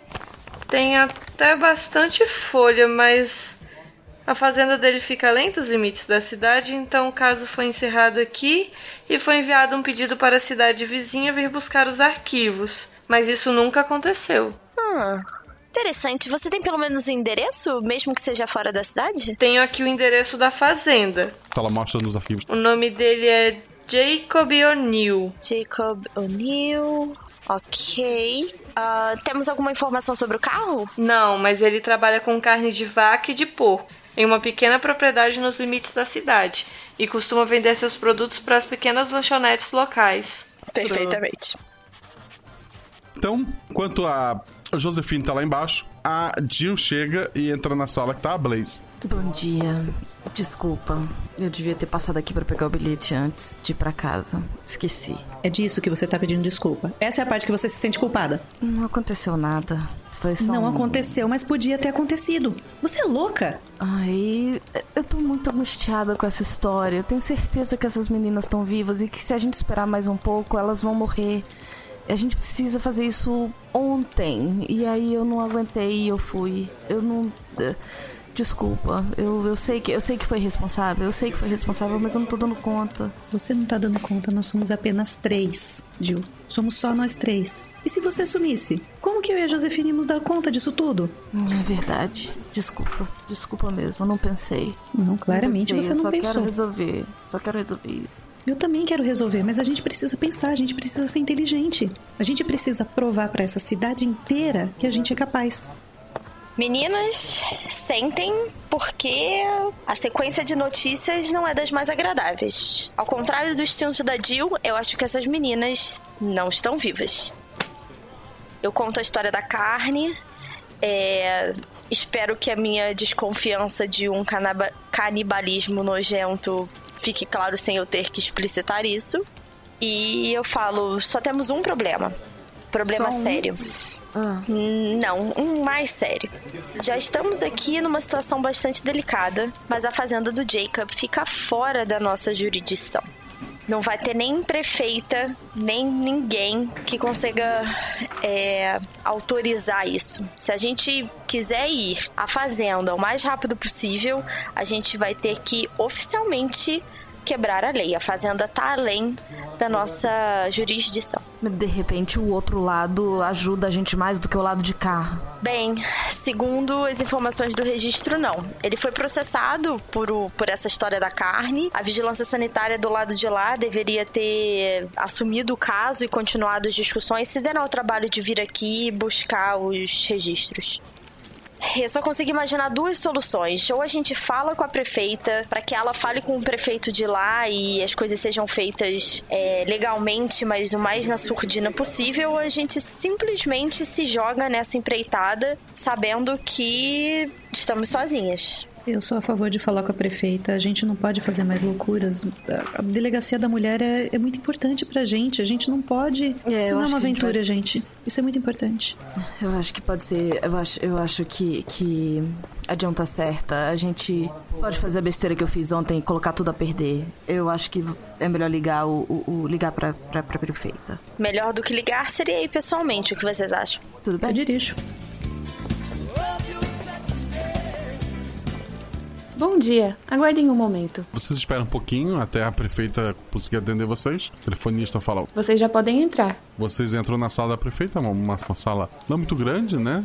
Tem ali a bandeira do, do país, da, da região. Ela pede pra vocês sentarem. Olá, meninas. A que teve a honra da visita? Como andam as coisas? Bem, infelizmente não viemos com a melhor das notícias. A gente atualiza ela no caso das meninas da noite desaparecidas, de como as nossas pistas nos levaram a esse senhor Jacobs, como isso está fora da nossa jurisdição. A gente gostaria de saber, senhora prefeita, se existe alguma chance da senhora ligar para o prefeito da cidade vizinha para que ele autorize a nossa entrada e talvez envie algum backup, mas a gente gostaria que isso fosse feito da forma mais sigilosa possível. A gente não gostaria de alertar é, o senhor Jacob nem pisar no calo de ninguém. A gente não conhece como funciona a outra cidade. Infelizmente, o prefeito de lá é de um partido adversário. Não temos relações muito boas com eles. Mas vamos seguir a lei. Empacotem tudo e vamos mandar para a delegacia deles. O trabalho de vocês está concluído. Mas eles. Eles não vão levar a sério. Com todo respeito, senhora prefeita, eh, eles já deveriam ter feito isso num caso anterior desse mesmo homem, em que a suspeita é de venda de uma carne estranha. E por mais terrível que possa soar, a nossa desconfiança é que ele esteja matando essas meninas e vendendo essa carne. É, Ela tá se- chocadíssima. é, estamos tão chocados quanto a senhora. E se eles têm uma rixa política com a senhora, a chance deles quererem assumir isso para resolver é pequena. Eu entendo que todas as vias oficiais tenham sido exauridas. Será que a gente não tem nenhuma outra forma? Talvez falar diretamente com o governador? Posso tentar, mas como eu falei, arquivem tudo. Coloquem numa caixa. Vou mandar alguém para buscar. Não tem como a senhora pedir autorização pra gente fazer isso? A divisão de vocês é nova. Não vejo como. Além disso, o Anderson nunca aceitaria e não posso passar por cima do chefe de polícia. Ele é muito querido pela comunidade. Ah, senhora prefeita, a senhora se importa se eu pegar o telefone rapidamente? Claro que não. Ela, ela põe o telefone pra perto de ti. Eu ligo pro meu pai.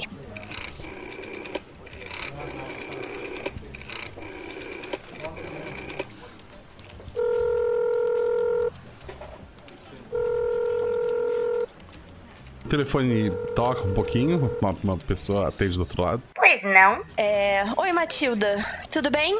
Ah, senhorita Josie, que bom que ligou. Posso falar com meu pai? Ele ficou meio decepcionado com algumas coisas que leu sobre a senhorita. Eles só não passaram tempo na Europa. Agora! Gênio. É, Matilda, é, você que é. A Matilda é quem, por favor? É, ela, ela trabalha na. na- ela, ela é governanta. Ok. Secretária do papai está aí? Foi todo mundo pra Europa. Desde quando a secretária veio pra Europa? Ajudar nos negócios, organizar passeios, eu não sei, senhorita. Matilda, meu pai tá tendo um caso com a secretária. Ele não vai pra Europa. E todo mundo ouvindo isso no gabinete da prefeita, né? Meu irmão tá em casa, foi todo mundo pra Europa, meu irmão, meu pai, a secretária. Sim. Ahn, Matilda, você tá nessa casa há muitos anos. Você sabe se o papai tem contatos na cidade de Four Passes? Ah, sim. Ele é um homem muito importante. Ele tem contatos por todo mundo. Hum, hum. Ok. Obrigada, Matilda. Aí eu desligo e falo: Posso fazer mais uma ligação, prefeita? Ela, ela tá meio assim. Pode. Eu vou ligar para o gabinete de Four Passes. É, tu ligou pro, gabinete, a, essa secretária atende. Prefeitura em que posso ajudar? Olá, bom dia. Aqui é Josephine Tremblay. Estou ligando para falar com o senhor prefeito Shrubbles. No momento ele tá atendendo. Queria deixar algum recado? É, será que você poderia falar com ele? É uma certa importância. A senhorita Tremblay precisa falar com ele. É um recado do pai dela. É, o meu pai tá na Europa viajando. Ele precisava muito falar com o senhor Shrubbles. Rola um dado. Tira teu atributo ou mais, vai lá. Cinco! Só um momento. Michael Stramble na linha. Oi, senhor Strubble. Não sei se o senhor lembra de mim. Aqui é Josephine Tremblay. É, o senhor já esteve em jantares lá na casa do meu pai, tudo bem? Sim, sim, claro que me lembro. É, pois é, o papai tá na Europa e é, ele pediu pra eu passar um dado pro senhor. Eu, na verdade, preciso lhe pedir um favor e eu tenho uma coisa para oferecer em troca. O senhor tá disposto a ouvir? Mas é claro. É, eu sei que o senhor anda precisando de apoio político e também um pouco financeiro. É, talvez o senhor tenha visto na mídia que eu faço parte da primeira delegacia da mulher na cidade vizinha. É, o meu pai me autorizou a dizer que, na verdade, o nosso caso acabou cruzando jurisdições com a cidade do senhor. E meu pai autorizou a dizer que, se o senhor colaborar com a minha investigação, ele terá o maior prazer em apoiá-lo nas próximas eleições. A prefeita tá apavorada, porque parece que estão negociando algo ilegal na frente Eu dela. pisco, eu pisco um olho pra ela, assim. É, o que você precisaria exatamente?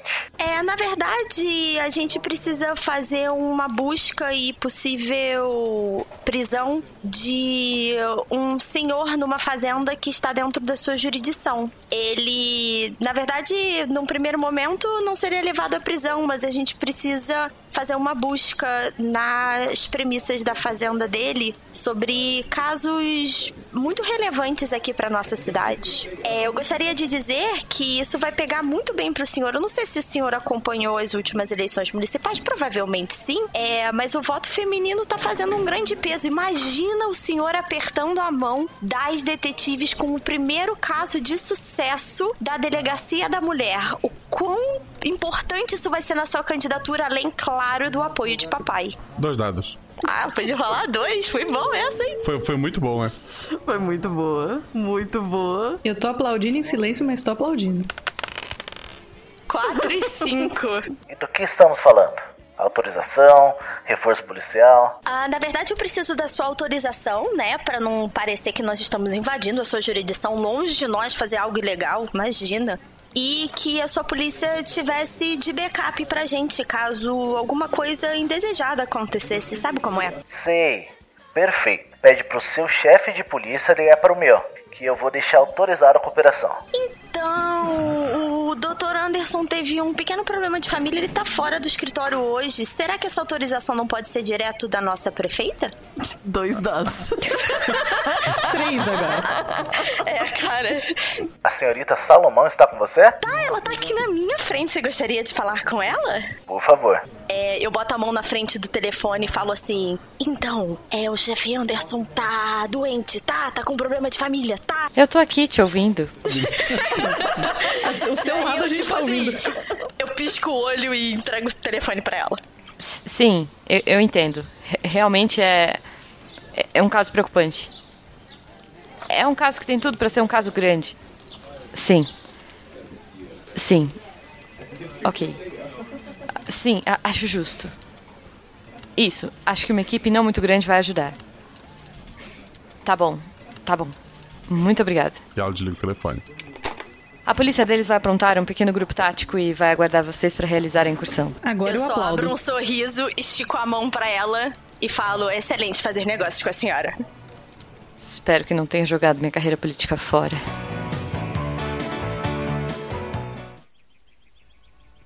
Enquanto a gente tá a caminho da fazenda, eu coloco o rádio no máximo, coloco a cabeça pra fora, assim, sabe? Tipo, me sentindo a rainha do mundo, coloco os braços pra fora, the queen world! 20 anos anacronicamente.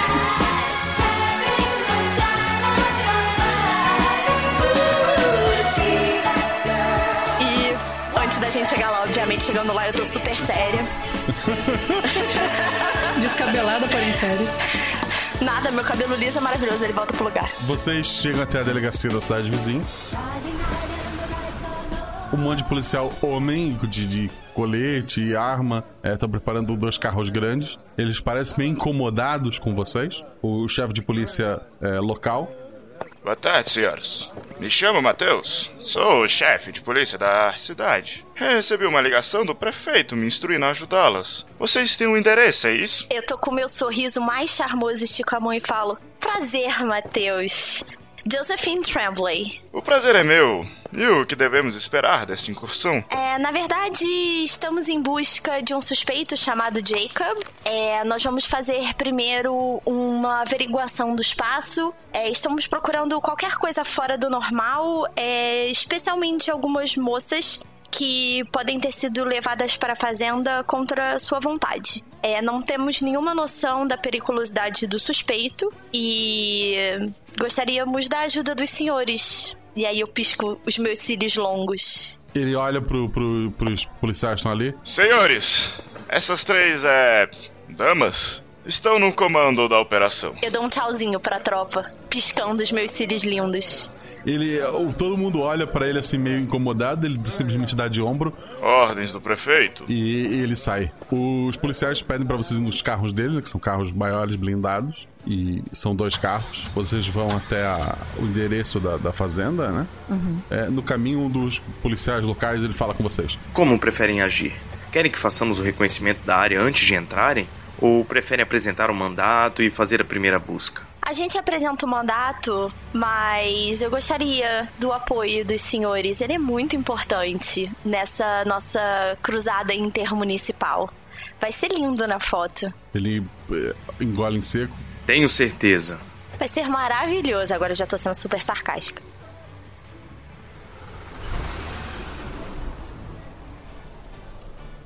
É, estejam preparados, nós realmente não sabemos com o que estamos lidando. Vocês recebem coletes, né, que não estavam usando. Uhum.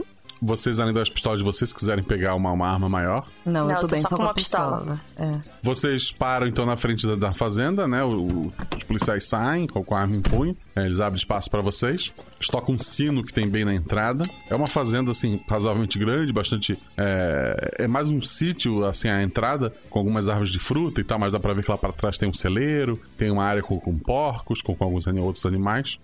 É, depois de um tempo vem um homem, macacão jeans, assim, uma, uma camiseta quadriculada, é, fumando um cigarro. Ele olha meio espantado pra vocês, ele vai até o portão. Pois não, policiais e policios, em que posso ajudar vocês? Adorei o policioa. Bom dia, o senhor é o senhor Jacob? Sou o dono dessa fazenda. Perfeitamente. Nós temos aqui um mandato. Se o senhor puder, por favor, ficar aqui fora, enquanto nós, as policioas e os policiais, verificamos a premissa, se o senhor quiser conferir o documento. Ele pega o documento. Do que vocês estão me acusando? Nós não estamos acusando o senhor de nada. Nós estamos apenas verificando, seguindo algumas pistas sobre algumas moças que desapareceram. Hum, ok. Vocês querem que eu mostre a fazenda? Não, o senhor pode ficar aqui, aí eu chamo um policial. O senhor, o senhor pode, por favor, acompanhar o senhor Jacob? É, ele pode ficar aqui com o senhor do lado de fora até a gente liberar as premissas. Tá, sim senhora. O, o Jacob não parece nervoso nem nada. Qualquer Dois coisa dados. assim. 3 e 1. Um. Tu acha que ele parece tranquilo. É, então. Puta merda. Vocês estão ali, a fazenda, tem a parte, tem a parte de árvores, tem a casa dele, tem o, o celeiro, tem a parte dos animais, vocês vão pra onde? Os policiais estão ali, olhando tudo, mas. Eu acho que a gente pode saber- se dividir. Cada, cada Isso. menina vai pra um lugar com, com uma pequena força de policiais. Vai uma policioa com dois policiais. Be- beleza. É, é, eu me arrependi de ter deixado um único policial com o Sr. Jacob. E eu peço pra alguém falar, ficar mais pra trás falar, fica de olho no Jacob. Não que eu não confie no outro rapaz, nada disso. Eu não confio naquele senhor. Ele olha pra ti, assim, bem incomodado. Vê que passou várias respostas pela cabeça dele e até que ele diz: Sim, senhora. Eu, eu solto meu sorriso encantador de Tremblay. É, eu quero ir pro celeiro. Tá. A, a Josephine vai pro, cele- pro celeiro. Blaze, Você falou que tem árvores e a casa, né? casa e os animais. Os animais. Uhum. Tá, eu vou pro lado dos animais. E a Jill? Eu vou pra casa. Não é isso que sobrou? Ok. Débito é a primeira, tu entra na casa com alguns policiais, rola dois dados.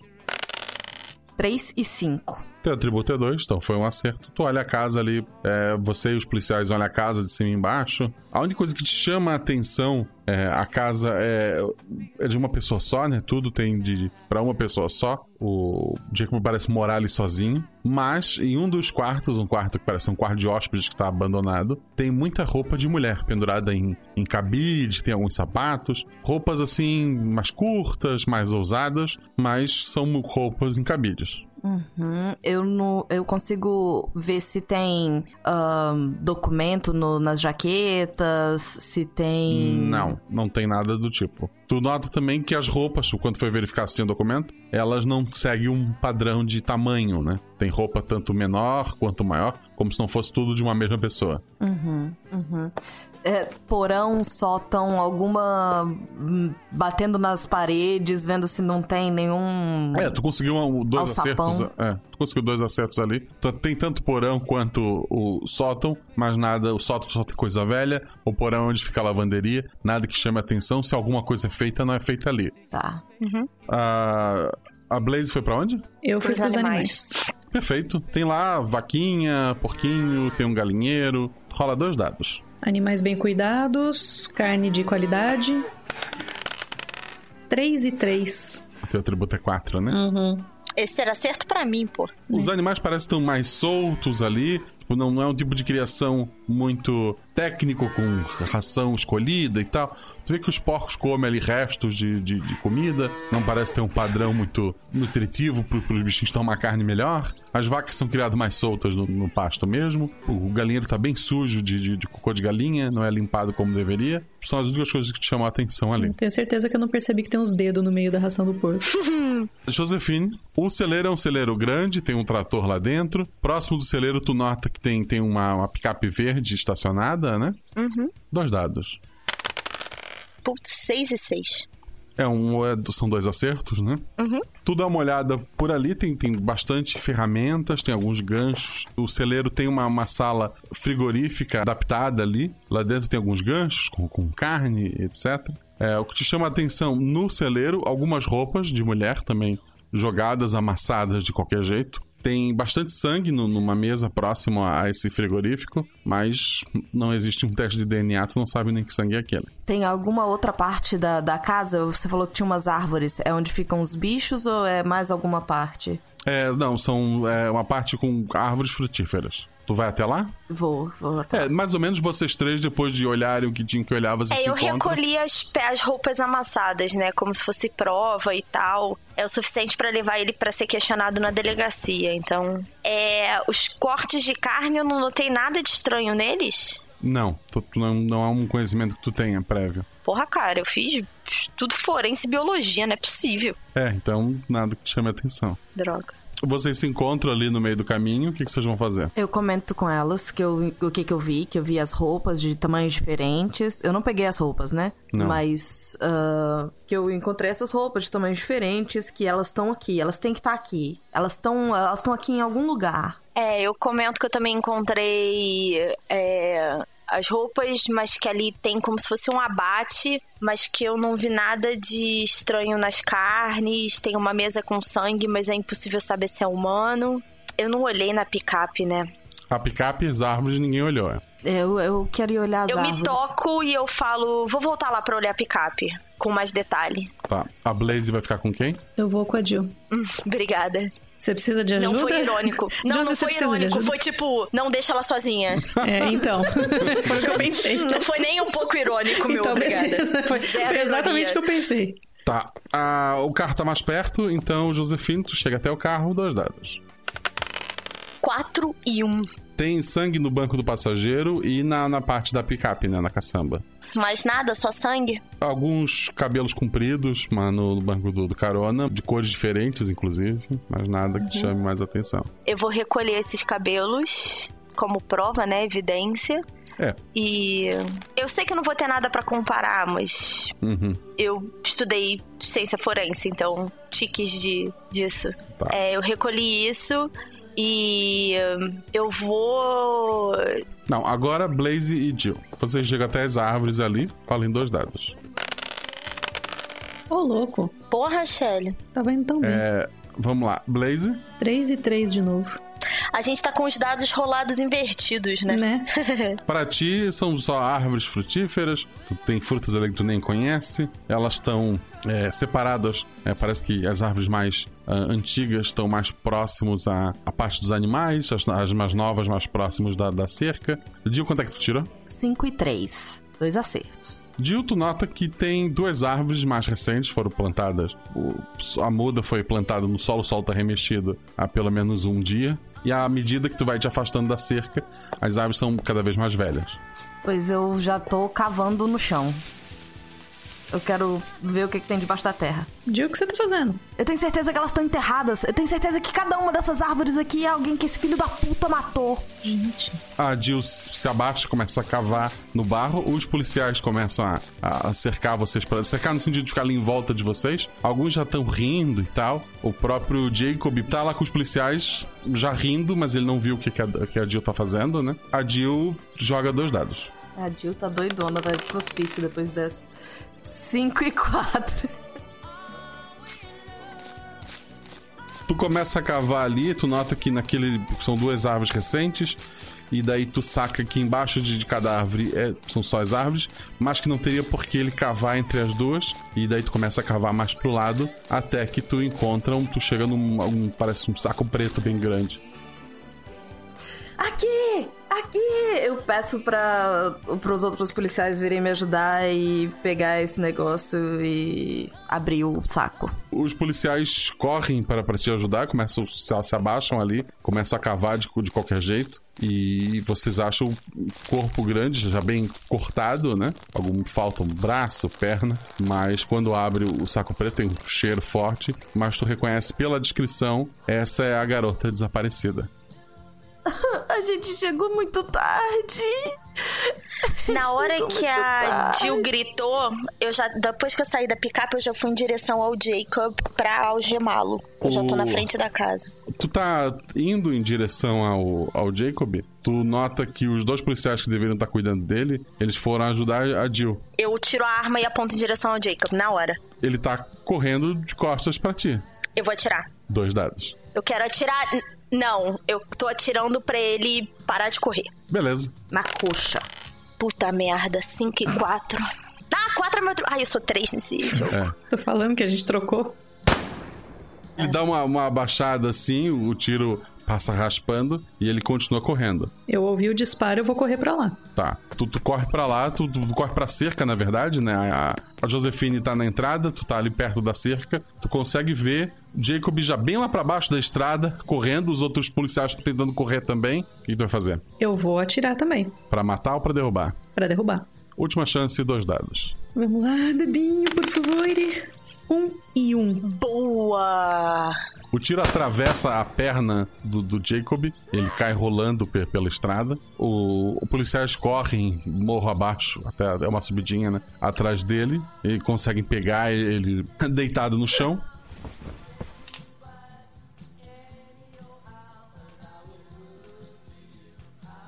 A prefeitura manda uma daquelas empresas grandes de escavação. Eles escavam ali onde estão as árvores. Várias ossadas são encontradas. Pois, numa análise mais profunda, se encontram pedaços de carne entre a comida do- dos porcos. Provavelmente ele não servia comida das pessoas diretamente, mas aquela carne que deu problema era por conta da alimentação do- dos porcos. O auditório da cidade que vocês estão agora é muito maior do que da cidade de origem de vocês. Nessa noite está ali tanto o prefeito desta cidade quanto a prefeita da cidade vizinha. Não está o, o chefe de polícia Anderson, está o chefe de polícia local ali. É, tem repórteres do país inteiro que estão ali para estar filmando vocês. Quase 60 corpos já foram identificados. Alguns anos antes de começar a atacar a cidade de vocês, algumas pessoas dessa cidade dele mesmo tinham desaparecido, mas é quando começaram a chegar muito perto, ele acabou mudando o local que ele estava indo atrás. Vocês são condecoradas pelo próprio presidente, as pessoas batem palma, batem fotos, a história de vocês foi para todos os lugares. O chefe de polícia Anderson, ele foi afastado, né, por negligência de não ter investigado esse caso durante vários anos. O, a delegacia de vocês deixa de ser uma delegacia dentro da delegacia regular e ganha um prédio próprio. Vocês passam a administrar ele ali. A, a Blaze ou a Josefine assumem a, a chefia dele. A Josefine, com certeza. Por que eu ia falar pra você assumir? Eu? Pra te fazer bem. A, a Jill, vocês acharam que não era o momento dela ainda, mas que. Se é que será, né? Um dia. Mas estão as três lá, agora tem mais é, funcionários trabalhando com vocês. A própria Daphne agora trabalha na delegacia da mulher com vocês, Claro. organizando os arquivos. E vocês conseguiram. Hello,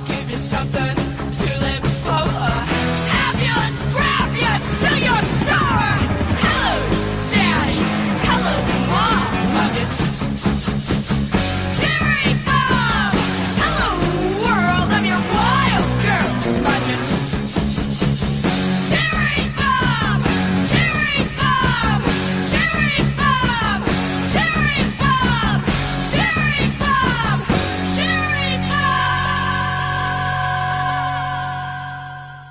A Josefine fez o quê?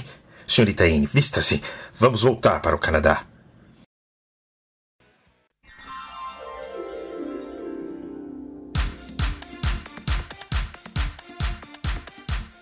Escudo do mestre.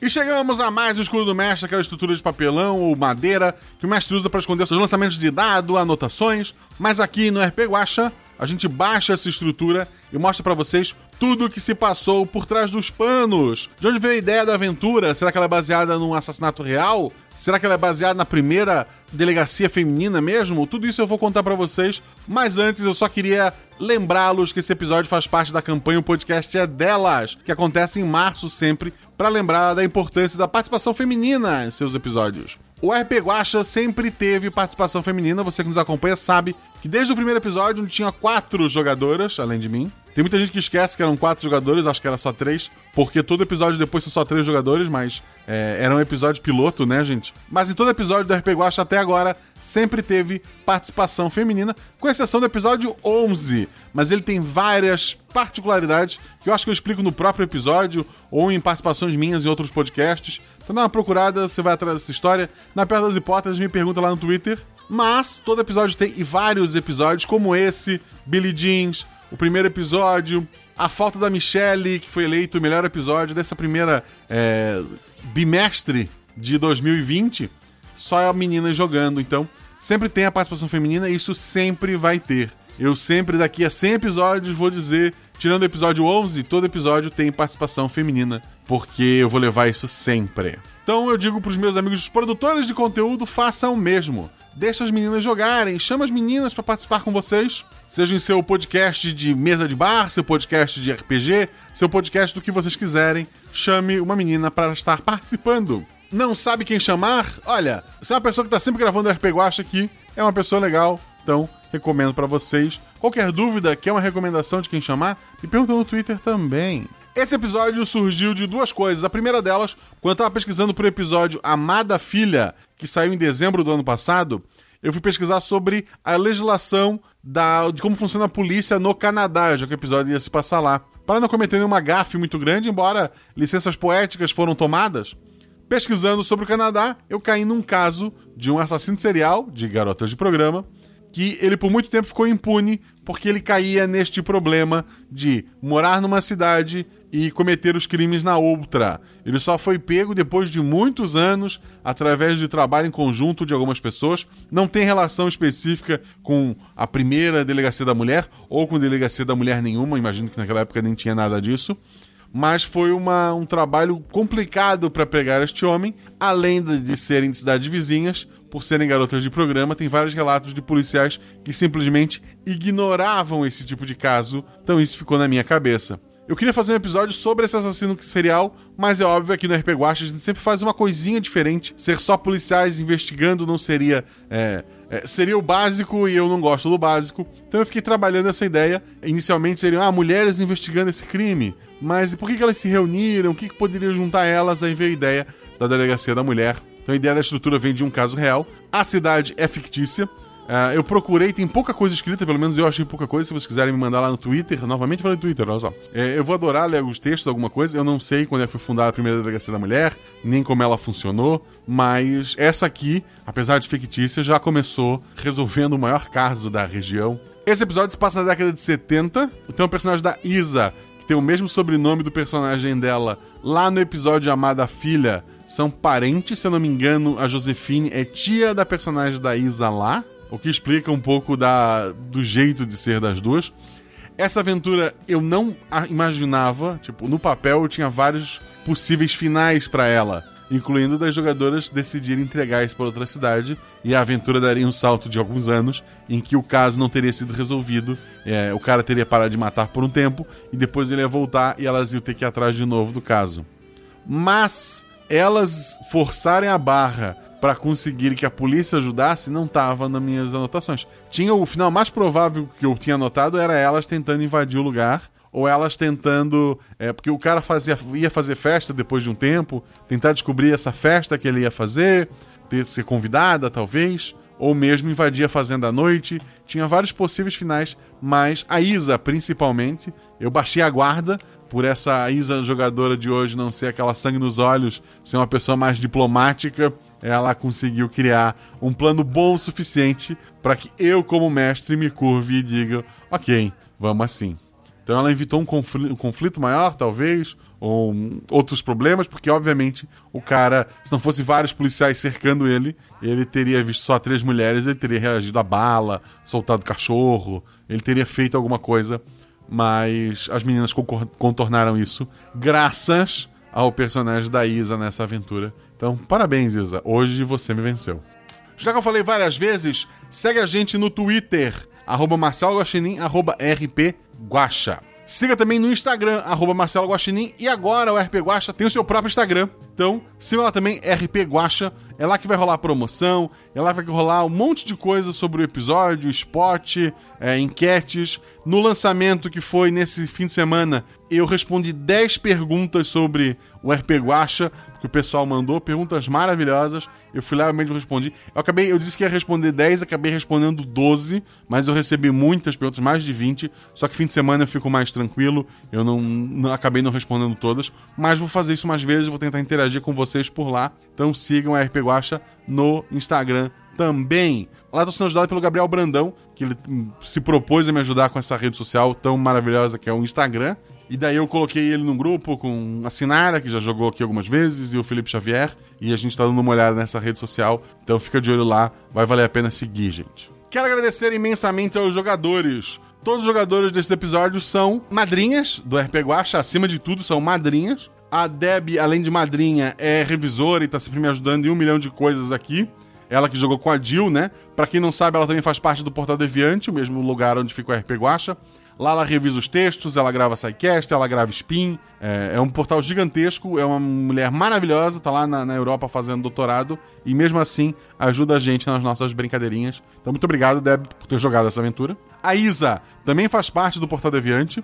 Ela também tem um blog de economia, que eu vou deixar aqui nos links para vocês. Mas ela também grava SciCast, grava SciKids, grava Spin de notícias, faz texto, também maravilhosa lá do Portal Deviante. E óbvio que é o que eu falo, gravou três RP Guacha, é do RP Guacha também, então é do RP Guacha. A Shelly se diz lá do RPG Next, que é um po- podcast de RPG que tem campanha, tem episódios discutindo regras e um monte de coisa. Ela também se diz parte do Pod Isso, um podcast de Twitter para Twitter, um podcast de humor. E ela também diz que faz parte do Contínuo, um podcast curtinho de histórias rápidas, de um storytelling. Mas, obviamente, todo mundo sabe que a Shelly é do RP Guacha. Então, muito obrigado, Shelly, também. Obrigado a todas as meninas por abrilhantarem esse episódio, por estarem sempre jogando aí comigo. E vamos jogar mais vezes. Inclusive, essa semana, agora, eu vou gravar mais um episódio. Vai ter a Shelly, a Sinara e a Fernanda Cortez, que já gravou um ou dois episódios aqui. Um, ela gravou dois, mas só um já saiu, o outro vai sair ainda. Ela tá na foto da Michelle. Tem mais um episódio só com meninas. Olha só, de cabeça. Óbvio, se eu vou gravar agora, ele vai sair só lá pra frente. Seria um episódio maravilhoso pra sair esse mês também, mas não é assim que o RP Guacha funciona. Esse episódio aqui foi gravado em setembro. Em setembro, e só agora ele tá saindo, então entendam isso. A editora não podia ser outra. Entre todos os editores que a gente tem, esse é um episódio feminino no Dia da Mulher. A editora foi a Lucy, que a gente chamou aqui. Então, quem precisa da Lucy, o link do Twitter dela tá aqui na, na descrição. Precisa de edição, procura a Lucy. Ela fez a edição desse episódio. Muito obrigado, Lucy. O episódio foi revisado, como sempre, por mulheres também. que Foi a Deb e a Jujuba. As duas revisaram. A Deb fez a revisão mesmo participando do episódio, deu algumas ideias. A Jujuba revisou depois e, por ser alguém de fora, deu outras ideias também. Tipo, o som do telefone tava uma voz muito normal, deixar aquele efeitinho pra aparecer um telefone. Por sinal, quero agradecer ao Danilo Battistini, que eu fui perguntar pra ele como é que eu faço pra aparecer um som de telefone. E ele me mostrou como fazer isso no Audacity, porque eu uso Audacity. E daí, muito obrigado, Danilo. E obrigado, meninas, por terem revisado. Quer economizar? Vai lá nos nossos parceiros, tu ajuda a gente e se ajuda. Vai lá no link, nos links estão no, no episódio. Tu vai lá, tem o Instagram da Geek Inventário. A Sabrina faz amigurumi, saquinho de dado. Vai lá no Instagram dela, dá uma olhada, gostou de alguma coisa, compra com ela e diz: Olha, eu vim pelo Guacha. Você ganha desconto. MeuRPG.com, que tá preparando algo maravilhoso. Vocês não têm noção do que tá vindo por aí. Além disso, ele vende miniaturas em acrílico, grid de batalha, escudos do mestre, que é o nome dessa, dessa área aqui. Dá uma olhadinha lá, gostou de alguma coisa? Na hora de pôr o código, coloca Guacha. G-U-A-X-A. Guacha. Tudo maiúsculo. Vai lá, já faz o teu cadastro, porque eu repito, tem algo bem grande vindo que vai ser limitado. Limitado, poucas peças. E depois vai ter outras edições, mas a primeira edição é a primeira edição. Não é um livro, tá? O livro eu vou falar daqui a pouco. É, é outra coisa e vai ficar muito, muito bacana. Então vai lá, faz teu cadastro espera. E gostou de alguma coisa, coloca guacha no código, tu já leva um desconto. Editora Chá. Tem dois livrinhos por enquanto, em breve vai ter mais coisa. Eu tô devendo um texto pra ele, inclusive, é, me perdoe. Mas, olha que legal, o texto do Guaxinins e Gambiarras, ou seja, nosso livreto de regras, que vai ser gratuito, obviamente, porque eu quero que muitas, quero que mais pessoas usem esse sistema. Eu sei que ele está sendo porta de entrada para muita gente. E porque pela licença de uso do Lazy Sentimentos eu não posso cobrar por ele. Mas ele vai estar de graça em algum lugar. A Francine Tribés, o Luciano Abel, mais um monte de gente, um monte de padrinho que revisou. Os padrinhos já leram e a gente está na fase de revisão. Estão fazendo um trabalho maravilhoso lá. Então, em breve, esse PDF vai estar disponível na internet. Provavelmente, eu ainda não falei com o pessoal da, da editora Chá, mas provavelmente, por ser um parceiro nosso, eu devo colocar ele gratuitamente lá. Vai ter que só fazer um cadastro no site, talvez. Então, vai lá, faz teu cadastro. Gostou de alguma coisa? Tem um livro lá de RPG maravilhoso pro pai que quer fazer uma brincadeira com o filho, ou mesmo tem uma, umas tirinhas lá. Dá uma olhada lá. Usa o código GUACHA para comprar, você ganha desconto, você me ajuda. E por último, mas não menos importante, o meu amado amigo Lucas Dressler largou o emprego para viver de streamer e da loja de miniaturas dele. Eu invejo muito esse cara. Óbvio que ele apostou nesse projeto porque ele sabe o material maravilhoso que ele tem. Então dá uma olhada lá. Caverna do DM entrou pelo meu link. Esse não tem código. Esse tem que clicar no link que tá no meu site ali. Clicou no meu link, chegou lá, a hora que tu botar pro carrinho, tudo começa a ficar com desconto. Botou no carrinho ficou com desconto. Inclusive, ele agora tá fazendo loot épico. Tu compra uma caixa, tu recebe várias miniaturas, é, fanzine com aventura, com um monte de coisa. Tipo uma caixa surpresa de RPG. E tá maravilhoso, são miniaturas incríveis. Dá uma conferida lá também, vou deixar aqui no post. Comprou qualquer coisa lá, entra pelo link. É isso. Olha só que bacana. Os três que jogaram esse episódio são padrinhos. Significa que se você for padrinho nosso, você vai poder jogar também? Não. Acontece. Aconteceu. Eu vi, olha só. São podcasters, são pessoas que gostam do projeto, que têm sua própria teoria sobre o Guaxaverso, embora ele não exista. Então são pessoas que eu acabei chamando.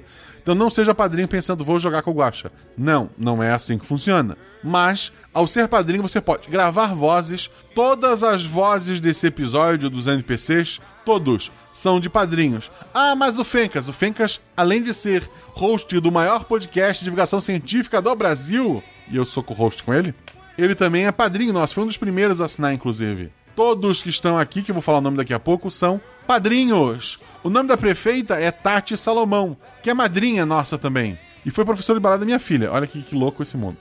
O nome do prefeito que foi retirado, JP Bush, ele logo vai estar no episódio também e é padrinho nosso.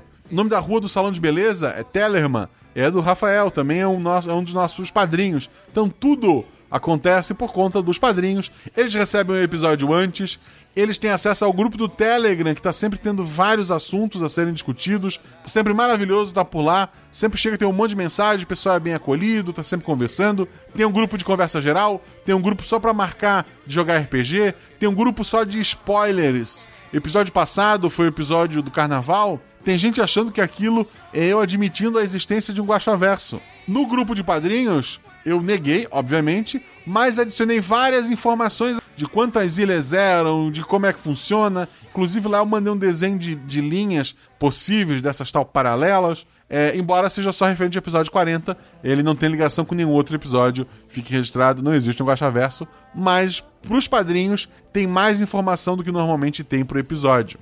Os padrinhos estão sempre no Discord jogando uma aventura de, de RPG. Esses dias teve duas aventuras rolando ao mesmo tempo. O João Vitor e a Ágata, cada um fez sua aventura. Uma eram de bruxas fugindo de caçadores, a outra eram de caçadores de bruxas. As duas mesas acontecendo simultaneamente e depois esses dois grupos se encontram. Cara, foi, foi épico, assim, o pessoal que jogou só só veio depois me elogiar. Eu não ouvi a aventura, não tava lá na hora, mas o pessoal veio me elogiar, agradecer por ter participado. Eu que agradeço, então, a Agatha e o João Vitor terem mestrado essa aventura. E, assim como eles, várias pessoas mestram lá.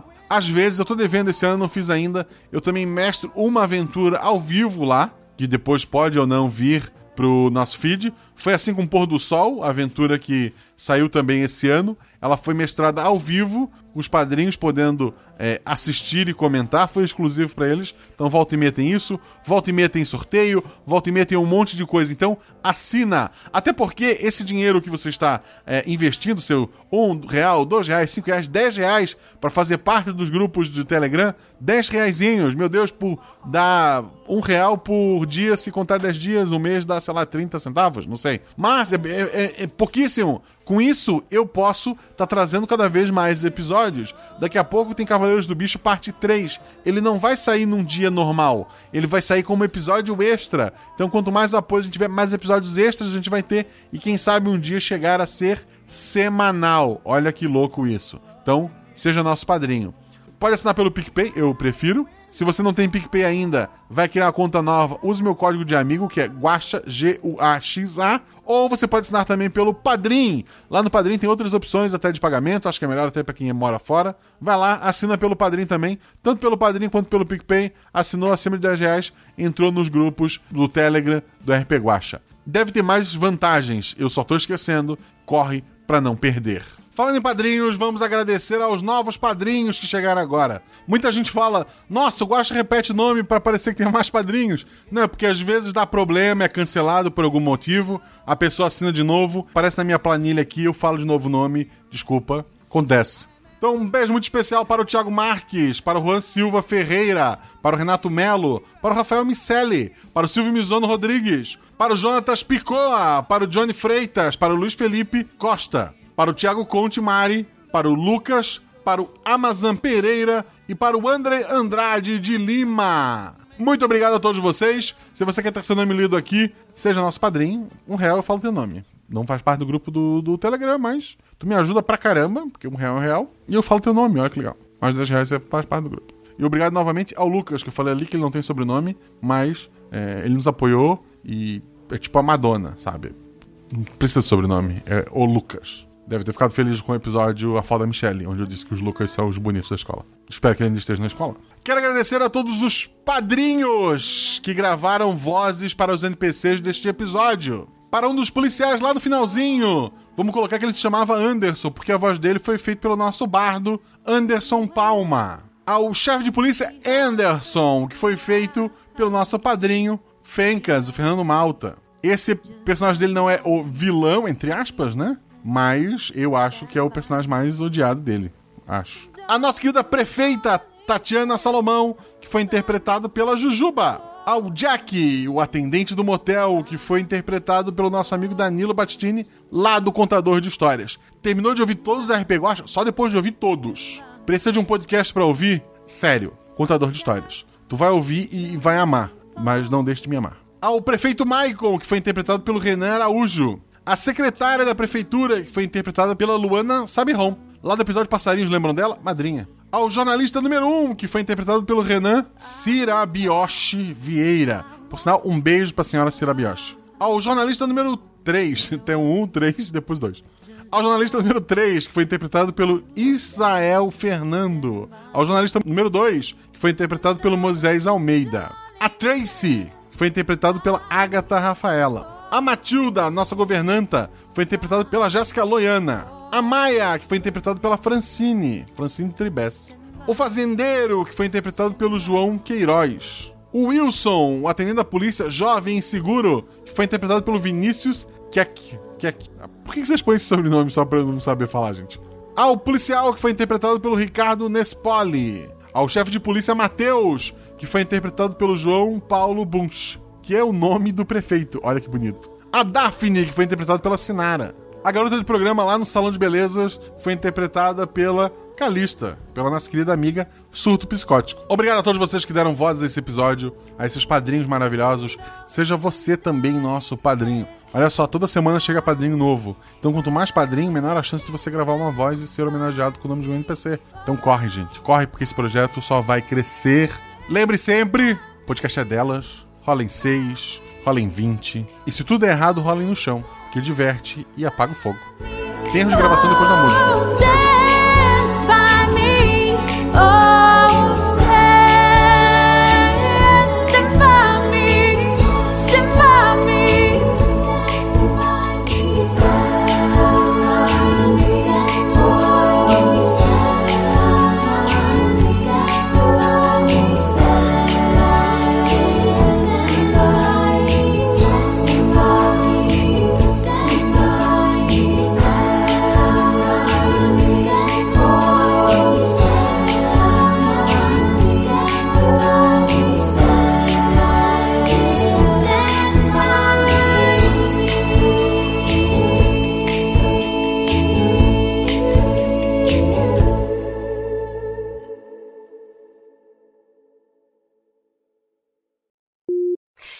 Esse episódio tem um ideia. apocalipse zumbi, não, né?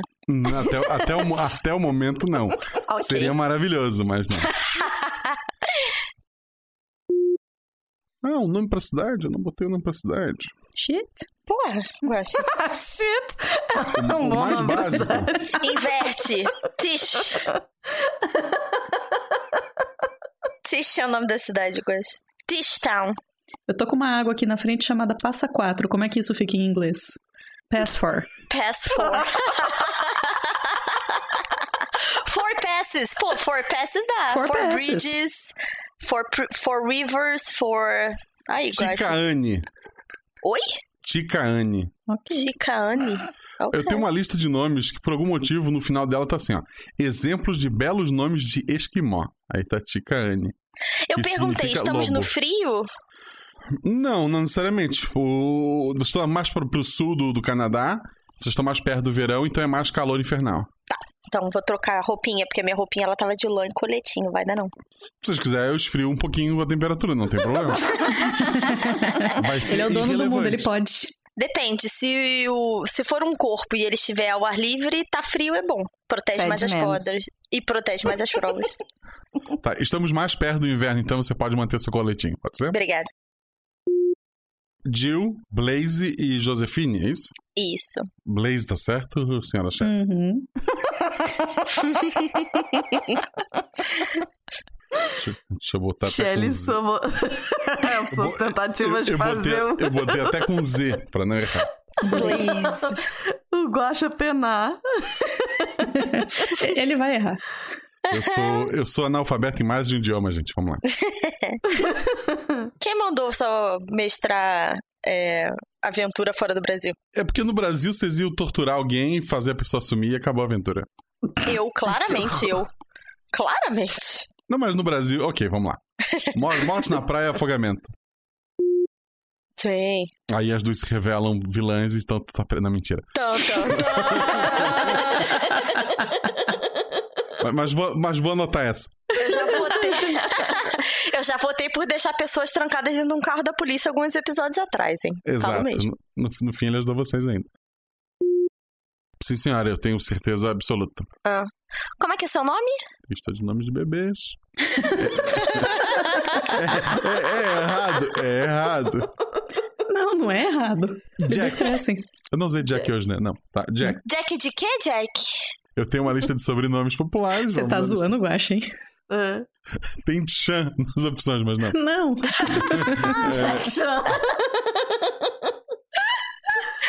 Muito bom. Morim.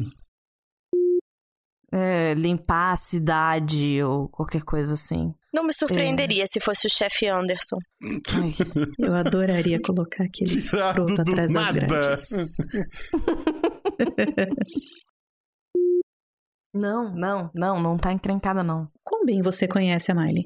A Riley, né? A desaparecida Riley. É, mas ele Mila? falou que Really ele, Mila, não- ele ele não conhece conhece por Mila, esse desculpa. nome. É Mila. É, Mila, ele conhece Mila, por Mila. Mila. Tô falando Miley. É, é porque Misturei Mila com isso. Miley. É, a Maia é a que fez a denúncia, a Mila Uhum. é a Samida.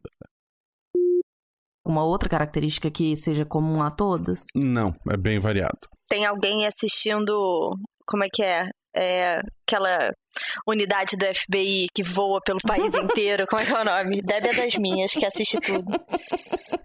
Eu assisto NCIS para dormir, gente, pelo amor de Deus. tipo Meu Deus. Criminal Minds. Criminal Minds, obrigada.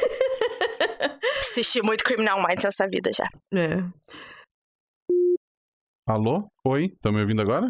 Agora sim. Travou tudo aqui pra mim. Quanto é que tá o Audacity da, da Deb? Uma hora e cinco, quase seis. Seis. O meu virou um 6 tá. agora. É porque É. travou meu computador inteiro, mas o Audacity travou a visual, mas ele continuou gravando então, pelo menos isso. Ok.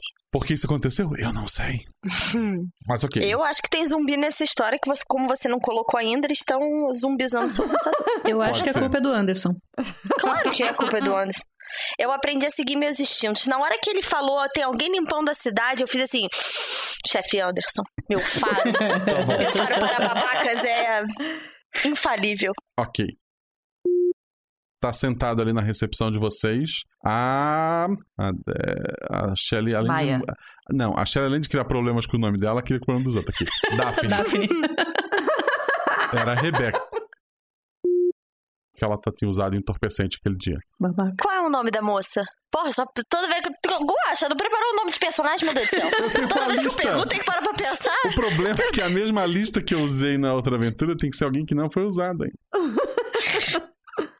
Talita. Não, é. Quem era a Rebeca? A Rebeca era do arquivo. Pega a Rebeca, é do... pronto. Ok, Rebeca. Pô, a. Rebeca, coitada. Eu gosto da Rebeca. Eu também. Porque, gente, não é, não é o fim do mundo. Como é que era o nome do Kimberly? É, Kimberly não vai ter, vai. Aí vai ter gente dizendo é o Guaxaverso, tarará, não. Kimberly é o nome da. Não, aí você justifica que Kimberly era o nome da Power Ranger Rosa. Meu Deus. Tracy. Tracy, pronto, Tracy. Tracy. Discorda tudo isso, editor, vamos lá. Beijo, Editora. editor. Beijo, editora. É. Desculpa aí. Tô me divertindo. Nem falo nada, ligo pra lá. É. Alô? Jack? Só... Ótimo, ótimo. É, é, motel do Jack? Ótimo. Não. Não. chama de motel espiga de milho, mas não chama de motel do Jack. Muito bom. Meu Deus do céu. Ah,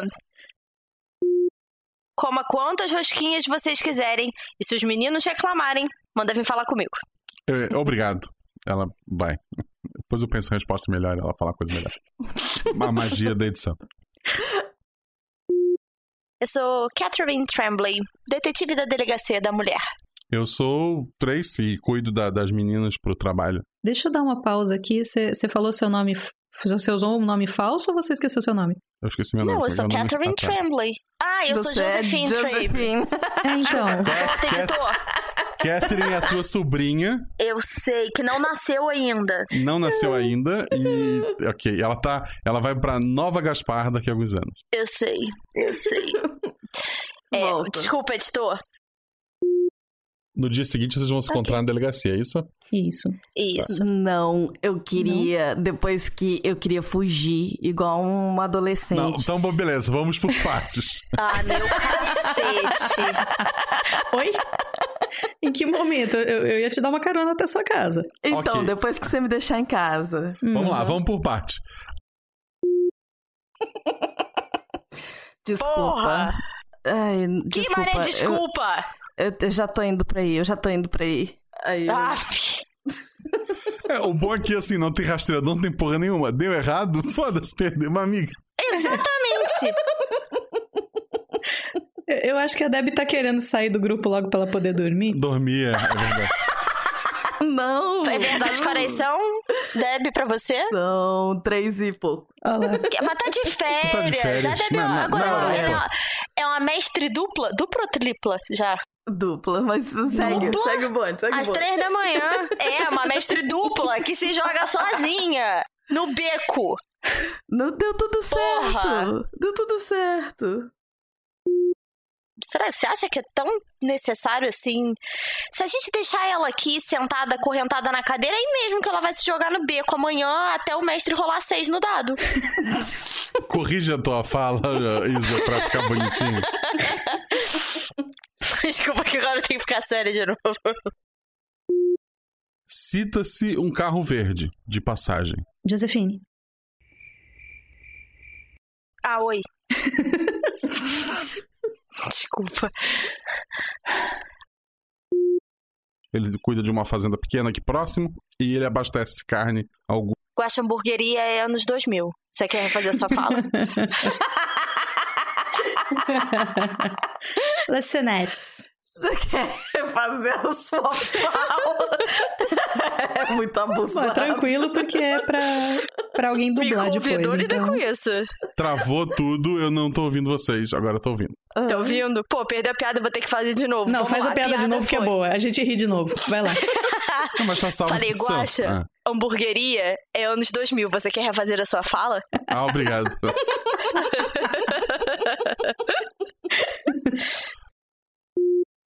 É, como é que é o nome da cidade vizinha, Guaxa? Cara, eu só perguntei nomes, desculpa. Guaxa Town. Não, agora, agora vamos lá de Four, como que é? Four Rivers? Four, Four Ways? Rivers. For passes. Four Passes. Four Passes. Guaxa. Guaxa travou de novo. Eita, Jesus. Travou de novo, voltou, eu acho. 1,50, 38, 40, 41, é isso? 42? Eu tô no 51. Eu também. Guaxa? Eu tô aqui. Ah, tá. Ok, É, vamos lá.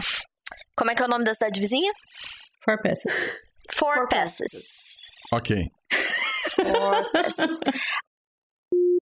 Por favor. Ela põe o telefone pra perto de ti. Eu ligo pro meu pai. Hum.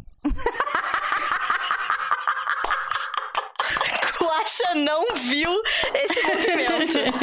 A Real não viu esse movimento. Liguei pro meu pai. Qual era a história do teu pai? Ele é um magnata de Montreal, um machista babaca, que prefere o meu irmão mais novo. Mas ele é só, tipo, muito poderoso e rico. Ele é muito rico e ele tem influências, né? Quando eu, quando eu ameacei o pobre do garoto do telefone, eu não tava mentindo. Tá. Tudo bem? Ah, Josie. sen- senhorita Josie, que bom que ligou. Posso falar com meu pai? Ah, ele ficou meio decepcionado com algumas coisas que ele viu. Eles estão passando férias na Europa. Porra, Guaxa! Gênio. Cara, é Jogada de não mestre. dado nenhum, filho da mãe. Filho da mãe, eu tive uma saída brilhante. Você, seu mestre safado. Ah, a saída foi brilhante, tá salva em áudio, todo mundo vai bater palma, mas não deu. Seu mestre safado. Meu irmão tá em casa, foi todo mundo pra Europa, meu irmão, meu pai, a secretária. a suruba. É isso que eu ia falar, cara. Eu não, eu não botei na minha biografia, mas a minha mãe, na minha cabeça, morreu no parto do meu irmão. Então, assim, não tem mamãe na história. Ah, mais, mais um motivo pra levar a secretária. Porra! Ai, socorro. Preciso lhe pedir um favor e eu tenho uma coisa para oferecer em troca. O senhor está disposto a ouvir? Sim? Que seria? É, eu sei que o senhor anda precisando de apoio político. E vai esperar vocês pra, pra liderar o, o- a, a incursão. Agora eu, eu só aplaudo. abro um sorriso, estico a mão para ela e falo: excelente fazer negócios com a senhora. Pode, pode jogar pro final, do- é, quem estiver editando. É, esse, essa- esse plano não estava nas minhas anotações como uma possível resolução. Porque, porque temos nossa, nossa carta na manga chamada Isabela. Meu Deus. Que filhinha de sensacional. papai, literalmente, nesse episódio. Que maravilhoso. Puta merda. Anos 70 que tá tocando nesse rádio. Putz! Viu? Josie Pergunta... Essa é muito boa. Qual é o ano, Guaxa? 71, 72. Pô, mas aí tá ferrando meu timeline pra Catherine depois. Mas peraí. É... 73, então? Mais. ou- Teria que ser mais final da década, mas tudo bem. Mais ouvidas, 1976. Vamos jogar aqui. Ah, pô, US. Eu acho que é irrelevante, ok? Depois a gente decide na edição. Poxa, tá bom, vai.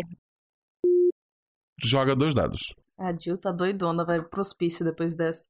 5 e 4. Isso liga no sanatório Hollywood. Entendeu? Esse episódio tem duas bifurcações. Você vai pro sanatório Hollywood e eu tenho uma sobrinha no outro episódio que ainda não saiu. Mas aquela carne que deu problema era por conta da alimentação do- dos porcos. Morre não, gosto. É, é, tá aí o computador aqui disputando.